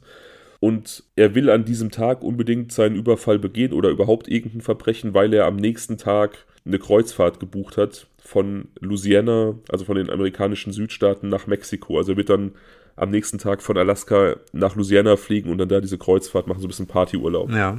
Sodass er also quasi an diesem Tag agieren muss und er weiß auch, dass da Samantha König arbeitet und er ist auch schon darauf vorbereitet, sie eventuell zu entführen. Er hat nämlich schon seinen Werkzeugschuppen im Garten präpariert, dass man da jemanden gefangen halten kann. Also das Werkzeug wurde entfernt und der Schuppen mit Planen und Folien ausgelegt, sodass man keine Spuren im eigentlichen Schuppen hinterlässt und er hat Heizstrahler angebracht, sodass man da einen Menschen auch bei den kalten Witterungen in Alaska da lebendig halten könnte. Mhm. Aber das war mehr so, so pro forma, also er hat damit gerechnet, dass sich bei einem Überfall, den er begeht, eventuell eine Entführung ergeben könnte, wo dann ja nochmal Lösegeld rausspringt und hat dann einfach schon mal wieder vorgesorgt. Also wie gesagt, er ist sehr, sehr planvoll. Ja. Als er dann, wie gesagt, den Polizeifunk abhört und äh, hört, dass da ein großer Polizeieinsatz stattfindet und er quasi freie Bahn hat, entschließt er sich, dass das der perfekte Zeitpunkt ist, loszuschlagen. Ja. Setzt sich eine Skimaske auf, überrascht diese junge Frau. Man sieht dann auf so, auf so CCTV-Footage, was veröffentlicht wurde, wie er dann quasi durch, die, durch dieses Verkaufsfenster in diesen Kaffeestand reinklettert, ähm, die Kasse leer macht und sie halt eben entführt. Also sie, es wirkt so ein bisschen so, als ob er da im Laden schon irgendwie ihr an die Wäsche will, also er, als ob er sie bedrängen will, aber sie sagt in ihrer Panik, dass ihr Vater sie gleich abholt, weil ihre Schicht zu Ende ist. Ich glaube, sie hatte einfach vor, ihn zu verängstigen, dass er flüchtet, aber er zieht aus dieser Information einfach nur die Notwendigkeit, sie eben mitzunehmen und in seinen Schuppen zu sperren. Mhm. Was er dann natürlich tut. Der war ja, wie gesagt, schon eingerichtet für so einen Fall und ja, er fesselt sie mit Kabelbindern, packt sie in seinen Schuppen, wünscht seiner Frau und seinen Kindern eine gute Nacht, trinkt einen Whisky, geht in den Schuppen und vergewaltigt die Alter. Gefangene, die er da hat. Also, ja, also er hat da dieses Familienleben quasi. Er wird auch als liebevoller Vater tatsächlich beschrieben. Ähm, seine Frau hat sich, glaube ich, nie geäußert. Also ich weiß nicht, wie deren Beziehung war, aber ich kann mir vorstellen, dass die auch ganz gut war. Aber ja, wenige Meter neben dem intakten Familienleben spielt sich dann also seine dunkle Seite ab und er vergewaltigt diese, diese 18-Jährige in dieser Gartenhütte und erwürgt sie auch. Es ist kaum zu glauben, wie Menschen so sein können. Ich finde es auch übertrieben krass. Also mir fehlen da auch so ein bisschen die Worte. Aber wie gesagt, gerade so dieser Kontext mit dem, mit dem, ja, mit dem Familienleben. Ich gehe nochmal rein, gebe den Kindern vielleicht nochmal so einen gute Nachtkuss und gehe dann raus und mache sowas. Dass man sich dabei auch nicht dreckig fühlt. Weißt du? Also ich kann mir bei so einer Aktion halt auch nicht vorstellen, dass der in diesem Moment komplett frei im Kopf war, also frei von seinem Vorhaben war und quasi wirklich den Kindern einfach so einen guten Nachtgruß gegeben hat. Und er muss ja schon geplant haben, was danach passiert und auch durchaus bewusst, sich bewusst gewesen sein, was er als nächstes machen wird. Ich kann mir nur vorstellen, dass sich das auch irgendwie dreckig anfühlen muss. Das ist ja, weißt du, also wenn er jetzt ähm, Ja. etwas, ja, oder ist äh, gut, ich meine, ich wollte jetzt gerade sagen, es lag mir jetzt gerade auf der Zunge zu sagen, wenn er jetzt wüsste, dass er etwas Schönes danach macht, dann könnte ich das ja auch verstehen. Das ist halt, aber für ihn war es das wahrscheinlich auch, ne? Für ihn war es das wahrscheinlich, ja. Und wie gesagt, man, man muss ja auch bedenken, wir sprechen hier nicht von einem Menschen, der irgendwie so mit unseren Kategorien beschreibbar ist, sondern das ist ein Mensch, der, der dessen Realität sich von unserer schon deutlich abhebt und ja, ob der sich dann dabei dreckig fühlt, das vermag ich nicht einzuschätzen. Hm. Er erwürgt sie jedenfalls nach der Vergewaltigung. Er hat aber vorher von ihr Informationen erhalten, also hinsichtlich ihrer, ähm, ihrer EC-Karte, also den PIN, sich geben lassen und hat auch, sie hat den Schlüssel, den Autoschlüssel zu dem Auto von ihrem Freund und er lässt sich auch sagen, wo dieses Auto steht, weil er dann halt auch bevor ähm, sich überlegt, das zu stehlen, also er will Geld von ihrer Karte abheben und er will dieses Auto stehlen. Hm. Bei dem Versuch wird er allerdings ähm, von ihrem Freund erwischt. Also er geht dann nachts dahin, versucht dieses Auto zu klauen. Der Freund hört die Geräusche und quasi vertreibt ihn, beziehungsweise Israel flüchtet. Zurück in der Hütte fällt ihm dann ein, dass er eigentlich ja überlegt hatte, Lösegeld zu erpressen mit Samantha. Ja. Jetzt hat er sie halt umgebracht, jetzt hat er da die Leiche, das hält ihn aber nicht davon ab, mit ihrem Handy ihrer Familie zu schreiben, dass sie einfach mal ein paar Tage für sich braucht, dass sie sich keine Sorgen machen wollen, dass sie zu gegebener Zeit zurückkommt. Mhm. Er schaltet die Heizstrahler aus in der Hütte, damit quasi die Hütte auskühlt und die Kälte die Leiche äh, konserviert, dass die nicht anfängt zu stinken, wenn er auf dieser Kreuzfahrt ist von Louisiana nach Mexiko. Ja. Im Zuge dieser Kreuzfahrt überlegt er sich, wie er mit dieser Leiche weiter verfährt und er kommt auf die Idee, dass man ja trotzdem Lösegeld erpressen könnte. Das macht er dann auch. Er kehrt nach Hause zurück. Die Leiche ist, wie gesagt, durch die Kälte und durch die ausgeschalteten Heizstrahler noch in einem sehr, sehr guten Zustand.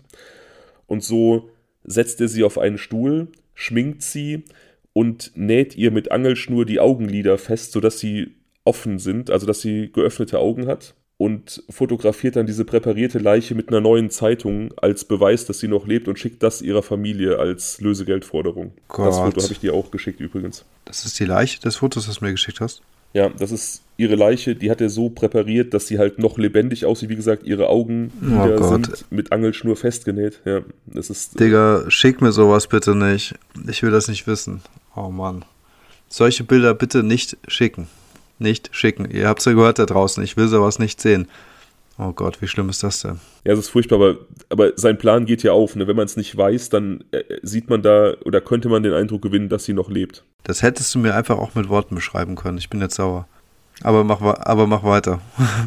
ich, ich, dachte, da man so an sich ja, einfach nur einen toten Menschen sieht und kein, kein Blut oder so, kann ich dir das zumuten. Ich glaube, dir sollte doch klar sein mittlerweile, dass ich nicht so auf leichten Fotos stehe. Ja, wer tut das schon? Aber ich, das ist wieder so ein Fall, auch so ein bisschen wie bei, ja, bei Elizabeth Short konnte man es eindringlich beschreiben. Ich finde, das ist so ein Bild, man, man muss das einfach sehen, sonst glaubt man das irgendwie nicht, aber okay. Doch, ich glaube dir das auch so. Ich, ich bin, ich bin äh, sehr gutgläubig. Gut, also wie gesagt, er hat dann dieses Bild an ihre Familie geschickt, die davon ausgeht, dass sie entführt wurde. Ja. Und das Lösegeld soll auf ihr Konto überwiesen werden. Er hat ja noch Zugang dazu und dann will er das da ganz gemütlich ähm, abheben. Also kein dummer Plan. Ja. Ja, und während dann quasi ihre Familie das Lösegeld überweist, zerstückelt er quasi ihre Leiche und entsorgt die. Also er hat natürlich, ich meine, er kann sie ja nicht zurückgeben, sie ist ja tot. Ne?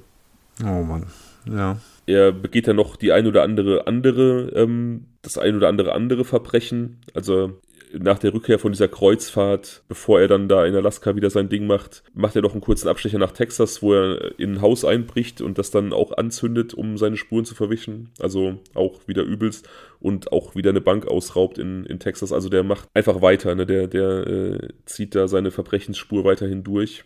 Ist sich seiner Sache immer noch sehr sicher. Der ist sich seiner Sache unglaublich sicher. Ich meine, es klappt ja auch alles für ihn. Ne? Mhm. Also äh, er, ist bisher, er ist bisher nie erwischt worden. Ja.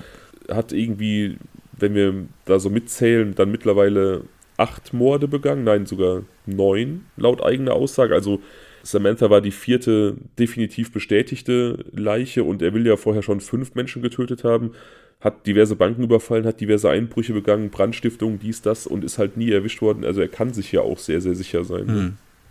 Ja, auf jeden Fall. Bisher ist es, hat alles sehr gut geklappt bei ihm. Ja. Leichenteile von Samantha entsorgt er dann, wie wir das auch schon häufiger gehört haben, in irgendeinem See. Ja, Wasser, ne, dann, es hilft natürlich beim, beim Zersetzen des Fleisches, irgendwelche Raubtiere bzw. Fische entsorgen es dann vielleicht auch, ist ja auch keine, keine ganz dumme Sache. Mhm.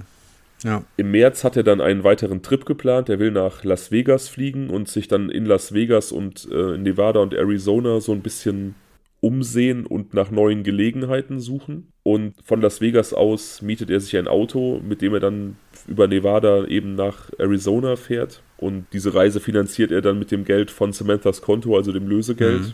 Wird er auch diverse Male dann von Überwachungskameras gefilmt. Das dient dann natürlich später im Prozess als als Beweis gegen ihn. Es klingt jetzt alles so, als ob er da auch irgendwie Ewigkeiten unterwegs gewesen ist. Ich frage mich die ganze Zeit, was ist mit der Familie? Also wie lange kann der unterwegs sein, ohne dass es auffällt? Also mal eben nach, von hier nach dort zu reisen. Ich weiß es nicht. Also da mal kurz irgendwie so den, den Vergleich zu meiner eigenen Kindheit ziehen. Mein Vater hat ja im Montagebereich gearbeitet und auch viel im Ausland und den habe ich teilweise auch Wochen und Monate nicht gesehen. Ne? Mhm. Also man kann das schon, man kann das der Familie schon irgendwie verkaufen, dass man lange Zeit unterwegs ist. Ja, geht schon, ne? Er muss ja nur gesagt haben, dass er da irgendwie einen Construction-Auftrag irgendwas hatte, ein größeres Projekt und schon sind genau. äh, so ein paar Wochen Reise und Auszeit auf jeden Fall gerechtfertigt. Genau, ja. irgendwelche Geschäftstermine. Und auch wenn er dann später dann gar nicht mehr dahin gefahren ist, um dann da wirklich zu arbeiten, dann hat er immer noch die Ausrede, dass das Geschäft geplatzt ist, dass ein anderer Unternehmer den Zuschlag bekommen hat. Ne? Also er hat ja wirklich eigentlich im Prinzip die perfekte Ausrede durch sein Business. Ja, auf jeden Fall, das stimmt. Aber da ist er halt zum ersten Mal so ein bisschen unvorsichtig geworden. Wie gesagt, er hebt an dieser Strecke immer wieder Geld von dem Konto ab, eben dieses Lösegeld von ihrem Konto. Mhm.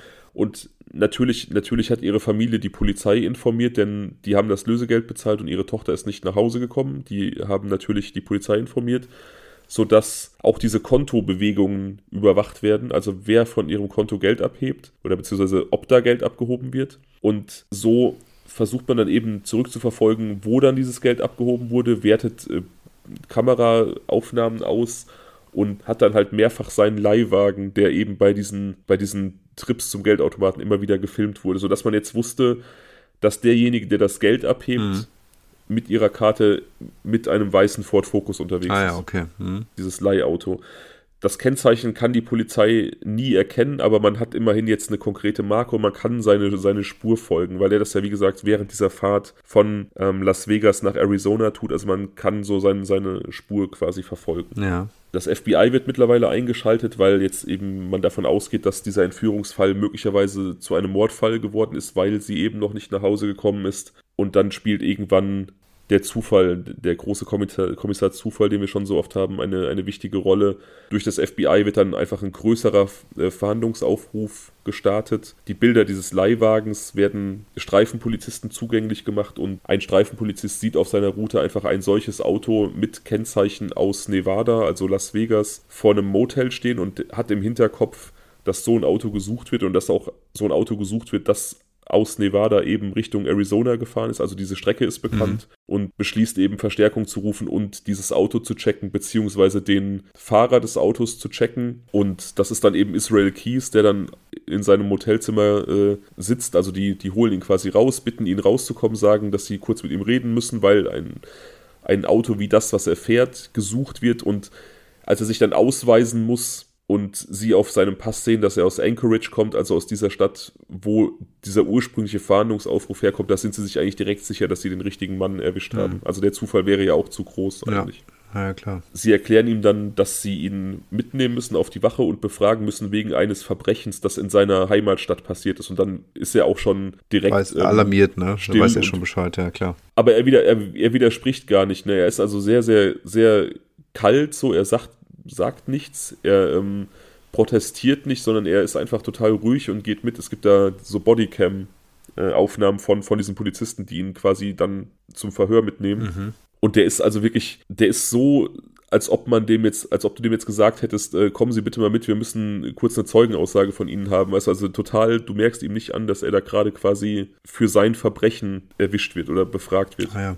Ja, gut, ich meine, das deutet natürlich auch darauf hin, dass er wirklich so sehr stark emotionslos war, hat er wahrscheinlich einfach äh, relativ rational hingenommen. Ja, total. Es gibt dann auch, äh, wenn man, wenn man sich so die Aufnahmen ansieht von seinen Verhören, die findet man teilweise auch, der ist total emotionslos, der scherzt auch mit den Polizisten, also der redet über seine Verbrechen, der macht Scherze, der lacht, der ist richtig gut gelaunt, also das ist total surreal, wenn man sich überlegt, worum es da geht. Ne? Wahnsinn, kaum zu glauben. Bei der Untersuchung seines Autos finden die dann das Geld vom letzten Bankraub. Da ist quasi außerhalb von der Bank dann so eine Farbpatrone geplatzt in diesem Geld. Das war präpariert, also unbrauchbar gemacht quasi. Und aufgrund der, der Seriennummern und eben dieser geplatzten Farbpatrone kann man das dann eben der Bank seines letzten Bankraubes zuordnen. Man findet seine Sturmhaube, seine Waffe und eben die EC-Karte von Samantha König, sodass man eben genug Beweise jetzt hat, ihn zu verhaften. Also für offensichtlichen Verbrechen, das mit ihr zu tun hat, aber auch für diese Bankraubgeschichte. Mhm. In Gewahrsam der Polizei, da macht er dann auch gar keine großen Ausflüchte. Also er gibt dann auch relativ sachlich zu, kurz darauf, dass er diese Entführung begangen hat, dass er diesen Mord begangen hat. Er beschreibt, was er da gemacht hat. Und er teasert eben den Polizisten an, dass er noch weitere Morde gestehen wird. Und ja, das sind dann diese Aussagen, die wir am Anfang gehört haben, wovon ich erzählt habe, dass er immer wieder ja, Morde erwähnt hat, aber eben dann nicht so viele Informationen rausgibt, dass man dann rausfinden könnte, wer die Opfer waren. Aber hat er denn noch mehr Informationen oder hat er einfach nicht, also hat er bewusst dicht gemacht, um eben dieses letzte äh, Fitzelchen macht, zu bewahren? Oder ist es wirklich so, dass er einfach diese Antworten auch nicht liefern konnte, vielleicht? Keine Ahnung. Also von seiner Persönlichkeitsstruktur ausgehend würde ich davon ausgehen, dass der schon weiß, wo die Leichen zu finden sind. Also ich glaube schon. Jemand, der so akribisch arbeitet, ne, der muss es ja. Genau. Ja, ja. Genau. Mhm. Also ich glaube, der hätte, der hätte, der hätte, glaube ich, mehr Informationen geben können, wollte das aber einfach nicht tun. Ja, verstehe. Er denkt dann auch irgendwie tatsächlich an seine Familie. Also er macht das irgendwie zur Bedingung für seine Aussage, dass die Polizei nicht an die Presse geht mit seinen Informationen, weil er nicht möchte, dass seine äh, Töchter über die Presse erfahren, was er getan hat. Also ähm, mhm.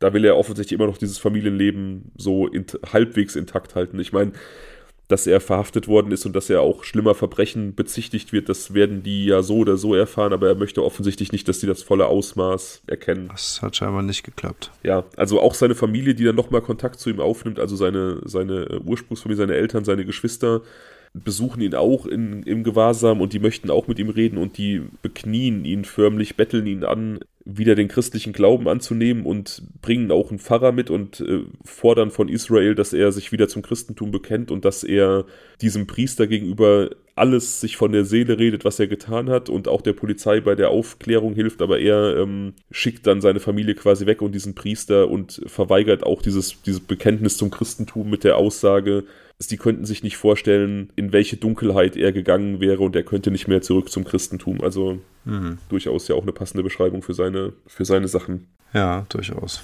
Er ist dann auch relativ freigiebig mit Informationen. Er erzählt beispielsweise, dass er dieses Ehepaar, was er da erschossen hat in Vermont, dass er die tatsächlich erschossen hat, weil die halt einfach flüchten wollten und weil er wütend war und dass ihm das Erschießen von Menschen eigentlich gar keinen Spaß gemacht hat, dass er es schon schöner fand, Menschen zu erwürgen, weil er dann einfach so den, das direkte Feedback hat und einfach gesehen hat, wie er das Leben aus ihnen rausgewichen ist und nicht eben durch dieses Werkzeug der Pistole. Das ist ja nochmal tausendmal schlimmer, auch noch sowas mit so einer festen Überzeugung von sich zu geben und kaum zu glauben. Ja, aber auch er versucht trotzdem noch so eine moralische Grenze zu ziehen. Da haben wir in dem Fall in unserer zweiten Folge drüber gesprochen, dass es immer wieder Täter gibt, die schlimme Dinge tun, aber die dann trotzdem noch so tun, als ob sie so eine moralische mhm. Grenze mhm. haben und dann sowas sagen wie, ich habe das und das getan, aber das würde ich niemals tun. Ne? Also ja, genau. nochmal so sich den, An sich den Anschein von Moral geben und er sagt halt seine Grenze, er würde halt niemals Kinder töten, weil er selber halt Kinder hat und weil er liebender Vater ist und er würde auch keine Eltern töten, weil er dann ja Kinder zu Waisen machen würde, aber das halte ich halt auch wieder. Ja, für, was weiß,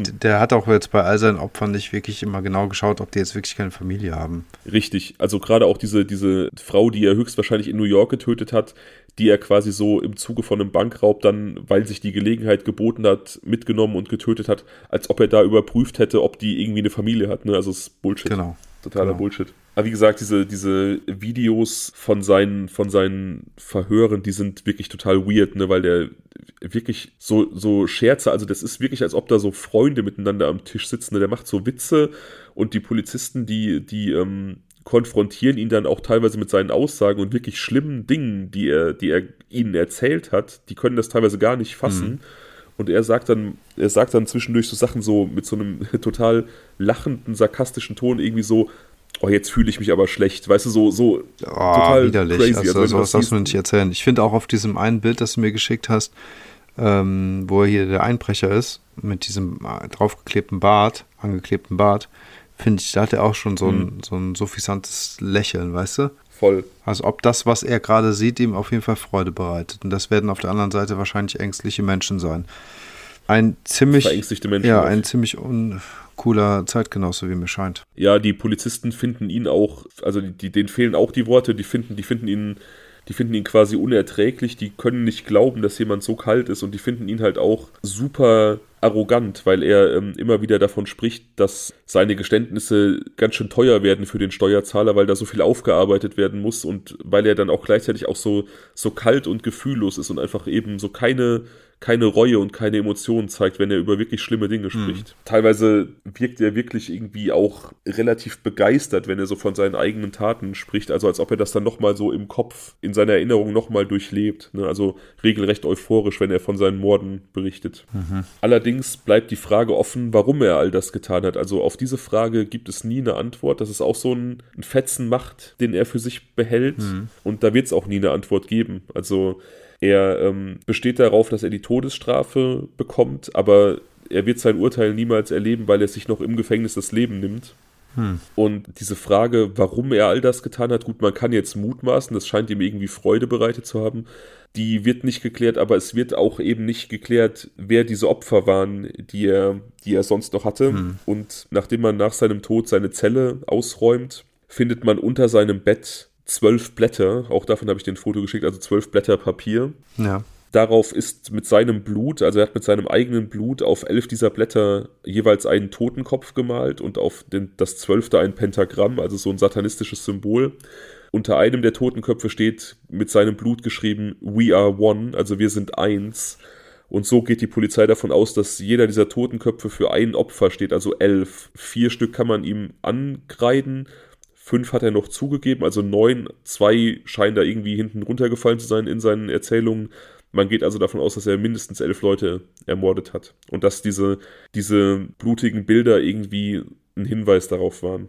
Ja, das ähm, scheint jetzt schlüssig auf jeden Fall. Wie viele Leichen wurden gefunden, sagtest du? Nicht so viele, ne? Nee, tatsächlich nur Teile von Samantha König, also von dem letzten Opfer. Hm. Ja, ist heftig. Das ist dieser super unbefriedigende äh, Aspekt des Ganzen. Ne? Also, dass ein Mord, den man ihm definitiv zuordnen kann, offensichtlich elf gegenübersteht, die er begangen hat. Und auch dieses Ehepaar, das er getötet hat, man findet einfach die Leichen nicht. Man weiß bei den anderen Opfern nicht, wer sind diese Menschen. Man weiß nicht, wieso hat er das getan. Und so bleibt für mich unterm Strich auch dieses unbefriedigte Gefühl zurück. Viele Menschen hassen Cold Cases, weil es keine Erklärung mhm. gibt. Und hier haben wir zwar die Figur des Täters, aber wir haben trotzdem auch nichts eigentlich. Ne? Ich finde, bei dem Ehepaar weiß man ja zumindest, dass sie verschwunden sind. Das wird ja aufgefallen sein.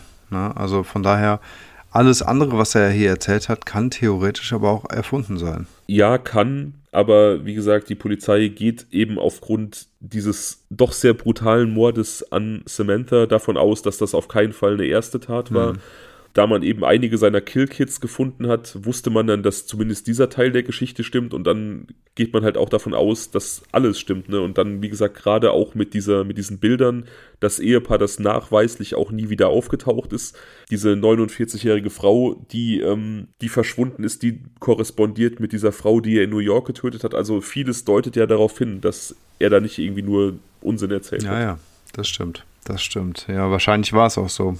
Puh. Ja, ganz schön heftig. Mich, ähm, dass er so unscheinbar ist. Das ist das, was mich ähm, am meisten stört. Also natürlich ja. auch, dass er Familienvater ist, das, aber er wirkt halt wirklich so teilnahmslos, unscheinbar. Ich muss der Vollständigkeit halber noch sagen, es gab auch einen Abschiedsbrief, der wurde gefunden in seiner Zelle. Und darauf hatte man relativ große Hoffnungen gelegt, was so eben Erklärung seiner Morde angeht und eben auch Identität seiner anderen Opfer. Ja.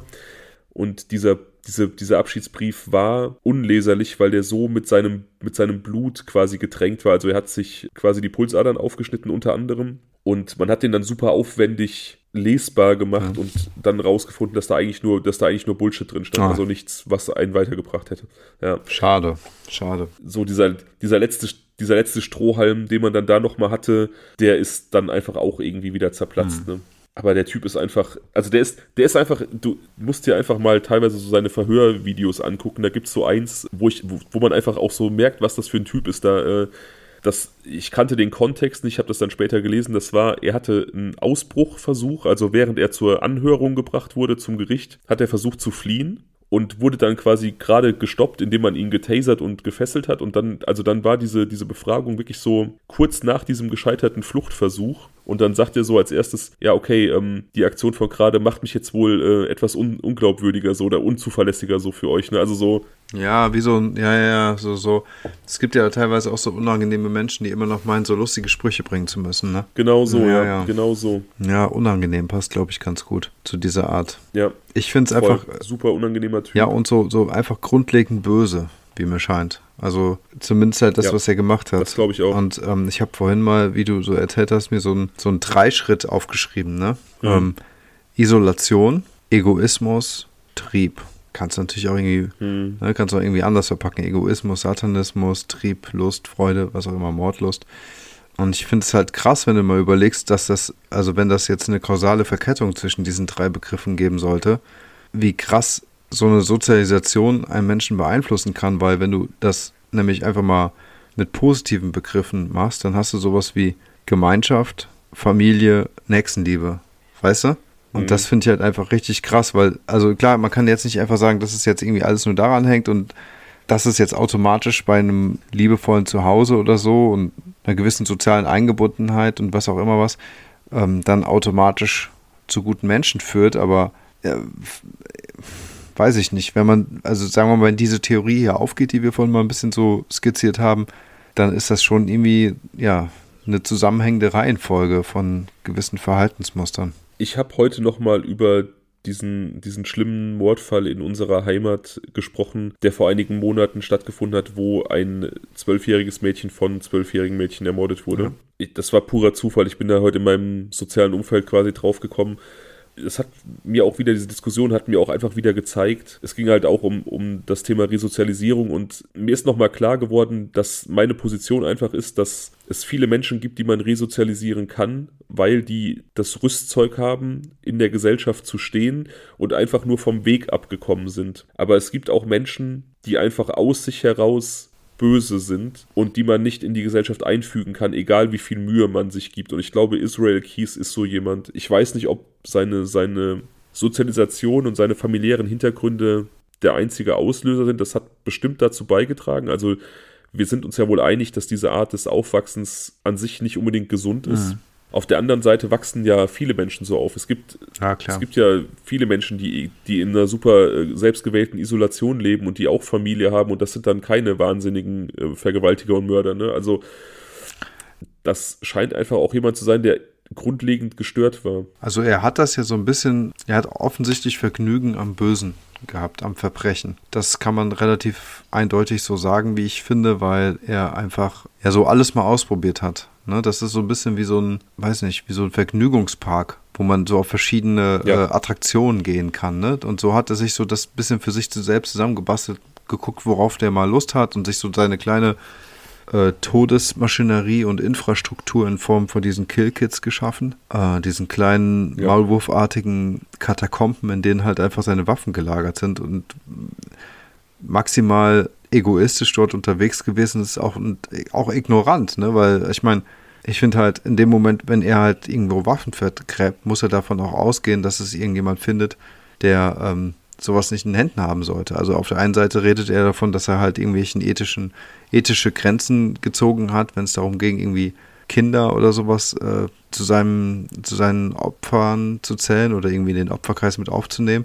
Auf der anderen Seite ignoriert er die Gefahr, dass solche Killkits eben auch von Kindern gefunden werden konnten. Möglich ist erstmal alles. Ja. Und das ist halt maximal widersprüchlich und eben auch auf der anderen Seite, ähm, vielleicht war auch das Teil seines perfiden Spiels, so, ne? Ja, wie gesagt, das sind halt leider Spekulationen und Fragen, auf die wir keine Antwort finden werden, ne? weil er wird uns keine mehr geben können. Ja. Genauso eben auch die Frage, woher dieses Böse in ihm kam. Da bin ich wieder super gespannt auf die Spekulation und Theorien und Meinungen von unserer Insta-Community, die ich überaus geil finde und feiere, auch allein was so an äh, Kommentaren und Feedback zum letzten Fall kam. Das macht richtig Spaß mit euch und äh, kleiner Aufruf versteckt an die Menschen, die vielen Menschen, die uns zuhören und uns nicht folgen. Ändert das mal, folgt uns mal. Ja, macht das mal. Seid ein bisschen näher dran und ja, ja, wir freuen uns über jedes neue Gesicht, macht das. Auf jeden Fall. Und, mhm. um den Text vollständig zu machen, wenn ihr richtig geil findet, was ihr hört, dann könnt ihr uns gerne auch einen Kaffee bei Kofi ausgeben. Oh ja. Und demnächst auch über eine Amazon Wishlist uns irgendwelche Dinge kaufen. Danach wurde nämlich tatsächlich gefragt, das ist auch so ein Ding, wo ich von selber niemals drauf gekommen wäre, aber super viele Instagram-User haben geschrieben, dass sie uns gerne irgendwie unterstützen würden, aber kein PayPal haben, daher kein Kofi nutzen können und ähm, angeregt, dass wir uns so eine Amazon Wishlist zulegen, werden wir tun. Also wir sind dann, wir werden so zum Swinger-Club der True Crime Podcasts. Alles kann, nichts muss. Also wir freuen uns über jeden Zuhörer, der einfach nur zuhört, aber wir freuen uns natürlich auch über jeden, der uns in irgendeiner Form unterstützt. Wir wissen diese Wertschätzung wirklich sehr zu schätzen, liebe Leute. Und also vielen Dank auch für das Angebot. Und na klar, also ich glaube, jeder hat irgendwas auf seiner Wunschliste stehen. Mhm. Darüber hinaus, wir haben schon mal darüber gesprochen, kann es durchaus sein, dass es ähm, in den nächsten Zeiten sowas wie Merchandising von uns geben wird. Lasst, yeah. lasst euch überraschen, meine Freunde, würde ich sagen. Und das letzte, das, das, das i-Tüpfelchen quasi, das äh, die Kirsche, die darfst du jetzt noch sagen, Fabian. Wenn die Leute uns richtig geil finden. Was ist denn die Kirsche? Ach so, dein, willst du dein, wieder auf dein deine großer Wunsch, Dein raus? großer Wunsch, komm, hau raus. Okay, mein großer Wunsch offensichtlich ist es geworden, irgendwann mal Komparse bei Die Discounter zu sein, diese wunderbare deutsche comedy -Serie. Du meinst Nebendarsteller, du hast sonst immer von Nebendarstellern gesprochen. ich habe immer schon von Komparsen gesprochen. Wenn ihr uns also irgendwie wirklich geil findet, geil findet klingt so falsch, wenn ihr mögt, was ihr hört, dann bombardiert diese Menschen mit Nachrichten bei Instagram und zwingt die quasi dazu, dass die uns eine kleine Rolle geben müssen. Alles kann, nichts muss, aber es wäre schon großartig von euch. wirklich lustig. Wirklich, das wäre quasi, das wäre so die Krönung zu unserem Zweijährigen, das bald ansteht. Ja, genau, unser Zweijähriges steht bald an. Da habe ich auch da freue ich mich drauf. So, die Zeit ist echt das, vergangen und das fühlt sich ja fast an wie ein eigener Geburtstag. Das ist so und also ich möchte ganz kurz auch noch diese vielen Vorteile, ähm, Pluspunkte einer, äh, einer Gastrolle bei den Discountern ähm, kurz erwähnen. Zum einen können wir uns damit nicht mehr nur hinter unseren Gesichtern, äh, Stimmen verstecken. Zum anderen könnten wir unsere Stimmen gebrauchen, um zum Beispiel unsere Rollen auszuschmücken. Stichwort Durchsage im Supermarkt. Und äh, ja, das würde ich. Zum dritten könnten wir unsere schauspielerischen Skills austesten. Und zum vierten siehe eins. Also wie man sieht, man macht da nichts falsch, wenn man uns da irgendwie einbringt. Also eine Durchsage würde ich machen, vor die Kamera muss ich jetzt nicht unbedingt, aber. Ach, pappelapapp, ja, das hat sich sonst immer ganz anders angehört.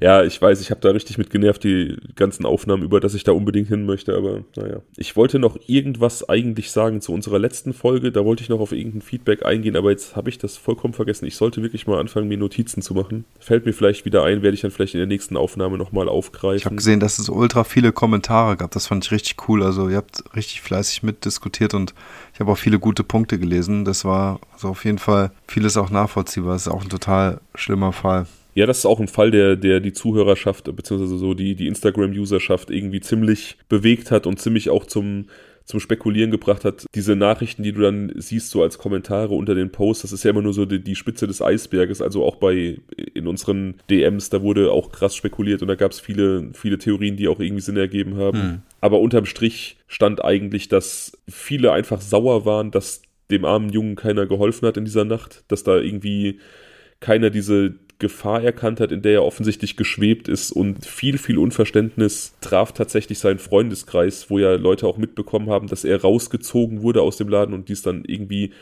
nicht für nötig befunden haben, mal zu gucken, was Sache ist. Ich meine, man kann das nicht bewerten, wenn man nicht dabei war, ne? aber ich kann halt wieder nur sagen, wie ich es auch in der Aufnahme gesagt habe, wenn ich irgendwie sehe, dass ein guter Freund von mir aus dem Laden gezogen wird und er hält sich irgendwie am Türrahmen fest und wehrt sich mit Händen und Füßen, ja. Dann gehe ich zumindest mal hin und frage, was Sache ja. ist. So, ne? Also das ist genauso. Ich, ich, ich verstehe, wie gesagt, auch diese Taxifahrer nicht, weil irgendwann, finde ich, sollte ja schon so ein sozialer Instinkt irgendwie ausgelöst werden und man sollte sich vielleicht schon die Frage stellen, ob da nicht vielleicht was Wahres dran sein könnte. Und selbst wenn da nichts Wahres dran sein sollte, man doch zumindest diese Verzweiflung erkennen. Und ähm, und wir, wir haben darüber gesprochen, ne? Also er hatte den Ausweis in der Hosentasche, er hätte ihn als Pfand da lassen können. Es wäre ja auch eine Option gewesen, ihn zum nächsten Bankautomaten zu fahren. Vielleicht mit dem eingesteckten Pfand. Man hätte ähm, vielleicht auch nochmal ein Gespräch mit der Polizei gezielt suchen können. So, weil letztendlich, was sie gemacht haben, ist, so klingt das zumindest, ne? Ich will da auch niemandem was unterstellen, aber halt zuzuschauen und unter sich zu sein und ihn von A nach B zu schicken. Und aber halt die, diesen Gespräch, die, dieses Gespräch zwischen A und B halt irgendwie selbst zu initiieren, das wäre vielleicht auch eine Idee gewesen. Kann ich mir zumindest vorstellen. Also selbst wenn sie sagen, hey, pass auf, wir wollen das nicht, irgendwie gebranntes Kind scheut das Feuer, wir wollen jetzt nicht jemanden fahren, weil wir damit zu oft auf die Nase geflogen sind, dann sollte man auch vielleicht dann trotzdem auf die Idee kommen, mal mit der Polizei zu sprechen. Oder wenn die Polizei dort vor Ort so stark eingebunden war, selbst mal 110 zu wählen ja, also wie gesagt, man kann für sich genommen alles irgendwie verstehen. Es ist dann halt so das große Ganze, was frustrierend ist. Man kann diese Taxifahrer verstehen, ja. die vielleicht schon häufig irgendwie die Story gehört haben, ey, ich muss unbedingt da und dahin, ich bezahle dann vor Ort, ich hebe noch unterwegs Geld mhm. ab und dann letzten Endes auf dem Geld sitzen geblieben Klar, sind. Ne? Die erleben so ein, sowas wahrscheinlich wöchentlich, das ist ja auch nervig, kann ich auch total verstehen. Exakt. Ich kann letzten Endes auch die Polizisten irgendwie verstehen, die vielleicht eine nervige Nacht hatten, dann da irgendwie so einen Unfall aufnehmen müssen und dann kommt da einer und erzählt denen was und die denken sich, weil die diesen Club vielleicht auch kennen und weil das öfter vorkommt, boah, nicht schon wieder so ein, so ein ähm, Freibiergesicht, was uns jetzt hier was erzählen mhm. will, ne? Dann kommen da irgendwelche Leute, nehmen den so zwischen sich und sagen, ey, wir kümmern uns um den und die sind vielleicht dankbar, so, ey, wir können unsere Arbeit wieder machen und wir werden nicht zugelabert. Ja. Aber unterm Strich bleibt halt, unterm Strich bleibt halt, dass all diese Menschen, auch wenn sie nachvollziehbar gehandelt haben, es hat halt keiner richtig hingeguckt, ne? Und ja, ja und da ist halt, da ist halt einfach dann, ja, was, was wahrscheinlich was Schlimmes passiert. Genau, eine Zuhörerin hatte darauf verwiesen, dass ich nicht stark genug darauf eingegangen bin, dass die Tür in diesem Club ja von einem Motorradclub gemacht hm. wurde. Darauf hat Darauf hat der Reporter ähm, in dem Podcast von dem Bonner Generalanzeiger, heißt der, glaube ich, ja, ist, ich weiß, also da, wo der Fall auch schon mal besprochen wurde, ja. der, hat, der hat sehr, sehr viel Wert darauf gelegt, immer wieder zu erwähnen, dass da ähm, die Türsteher irgendeinem Motorradclub angehörten und hat dann auch so eine Aussage zitiert, die ihm gegenüber wohl gemacht wurde, dass jemand gesagt hat, drinnen war das Paradies, an der Tür war die Hölle. Was für ein Spruch. Ich kann das halt, ich kann das halt so, also ich habe es halt nicht eingebaut, weil ich denke, wenn es wirklich so schlimm gewesen wäre und diese Türsteher auch so einen einschlägigen Ruf gehabt hätten, dann wäre dieser Laden wahrscheinlich gar nicht so stark frequentiert worden. Also wenn du jetzt gewusst hättest, so da sind gewalttätige Menschen und da, wenn du da hingehst, dann kann es passieren, dass du willkürlich irgendwie vermöbelt wirst. Ich sehe halt, ich habe ja erwähnt, dass die Türsteher zu einem Motorradclub gehörten, aber ich sehe da halt darüber hinaus keinen zentralen Punkt. Wir wissen so wenig über den Fall, dass wir nicht wissen, ob diese Information an sich irgendwie wichtig ist. Ja, und ich finde. Deswegen habe ich genau, so am Rande erwähnt. Finde ich auch gut so. Ich finde, das ist halt auch ein relativ gefährliches Vorurteil, dann zu behaupten, dass die was damit zu tun haben könnten. Und auf der anderen Seite eben auch, darf man nicht jeden Menschen über einen Kamm scheren. Selbst wenn sie jetzt so einem Club angehören, ne, da mag ja jeder darüber denken, was er möchte, heißt das ja noch lange nicht, dass die irgendwas damit zu tun hatten. So, Punkt. Genau, das auch, ja. Es, es gibt einfach auch eine, eine, also Leute, die Security machen, gerade auch im Nachtleben, sind ja oft ein bestimmter Schlag Mensch. Und Leute, die sich von so Motorradclubs angezogen fühlen, sind auch oft ein bestimmter Schlagmensch. Und es gibt da einfach eine relativ hohe Schnittmenge. Ja. Sodass, das, sodass die Wahrscheinlichkeit, dass jemand, der so einen Job macht, ähm, in so einem Umfeld zu finden ist, gar nicht so klein ist. Das heißt aber halt an sich erstmal nichts. So, darauf. Genau, das, das, das hinaus, meinte ich ne? damit, ne? Das ist also, ähm, und selbst wenn das alles äh, vorbestrafte Gewalttäter gewesen sein sollten, selbst dann heißt das nichts. Ja, es ist, bedeutet nur, Exakt. dass Menschen mit einer gewissen Vergangenheit dort auch anwesend gewesen sind. Ich verstehe aber, warum man so denken kann oder das mit als eine Möglichkeit in Betracht zu ziehen. Also das will ich jetzt hier an dieser Stelle auch nicht kleinreden, nur ähm, wir haben halt keinerlei Beweise. Ne? Ähm, ich wollte auch ganz kurz vorhin sagen, dass man aber auch irgendwie auch mal zugunsten der Polizei sagen muss, dass die jetzt irgendwie auch stark eingebunden war das soll das in keinster Weise irgendwie ähm, rechtfertigen, aber ich glaube, dass die ihren Fokus auch auf anderen Dingen hatten. Und das sind einfach auch nur Menschen, keine Tausendsasser oder irgendwie äh, super Multitasker. Wer weiß, wie viel Beachtung die in diesem Moment wirklich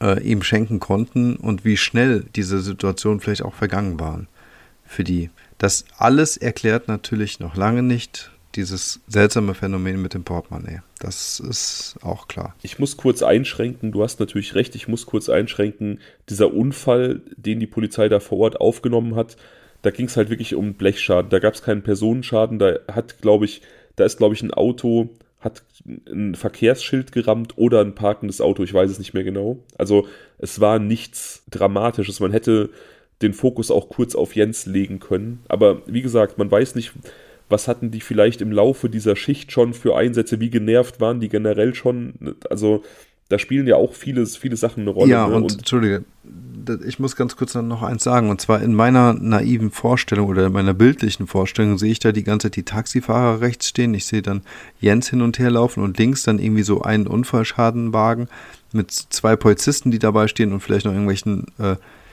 Leuten, die zu den Autos gehören oder so, ne? Und Jens immer so alleine mit denen. Aber wer weiß denn, ob die nicht den ganzen Abend zugequatscht wurden von irgendwelchen Betrunkenen? Dort vor Ort. Ja, genau.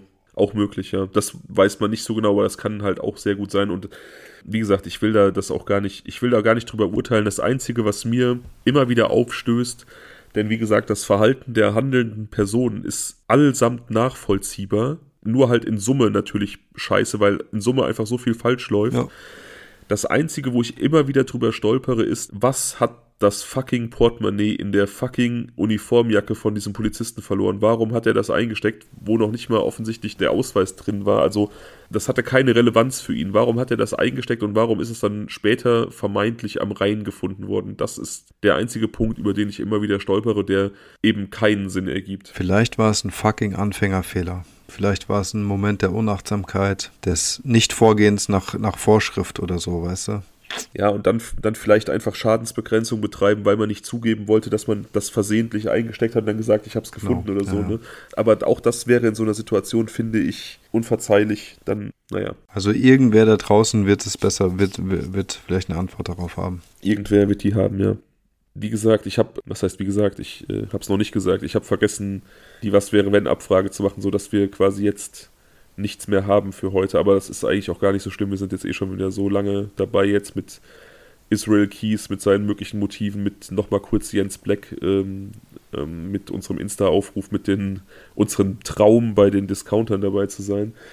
Haut gerne weiterhin auch eure Theorien und Meinungen zu Jens Black raus und erzählt, was ihr denkt, warum Israel Keys so geworden ist, wie er geworden ist. Oder ist der überhaupt so geworden oder war der schon immer so? Ansonsten habe ich nichts mehr. Ich habe auch nichts und ich bin einfach nur müde. Von daher würde ich sagen, also was wäre, wenn, gerne beim nächsten Mal. Vielen Dank, dass ihr zugehört habt. Ja, gerne beim nächsten Mal. Ich, ja, danke auch von mir und ähm, ja, gute Nacht, guten Mittag oder guten Morgen, je nachdem, wann und wo ihr gerade unterwegs seid und uns hört. Bis zum nächsten Mal. Bis zum nächsten Mal. Ciao.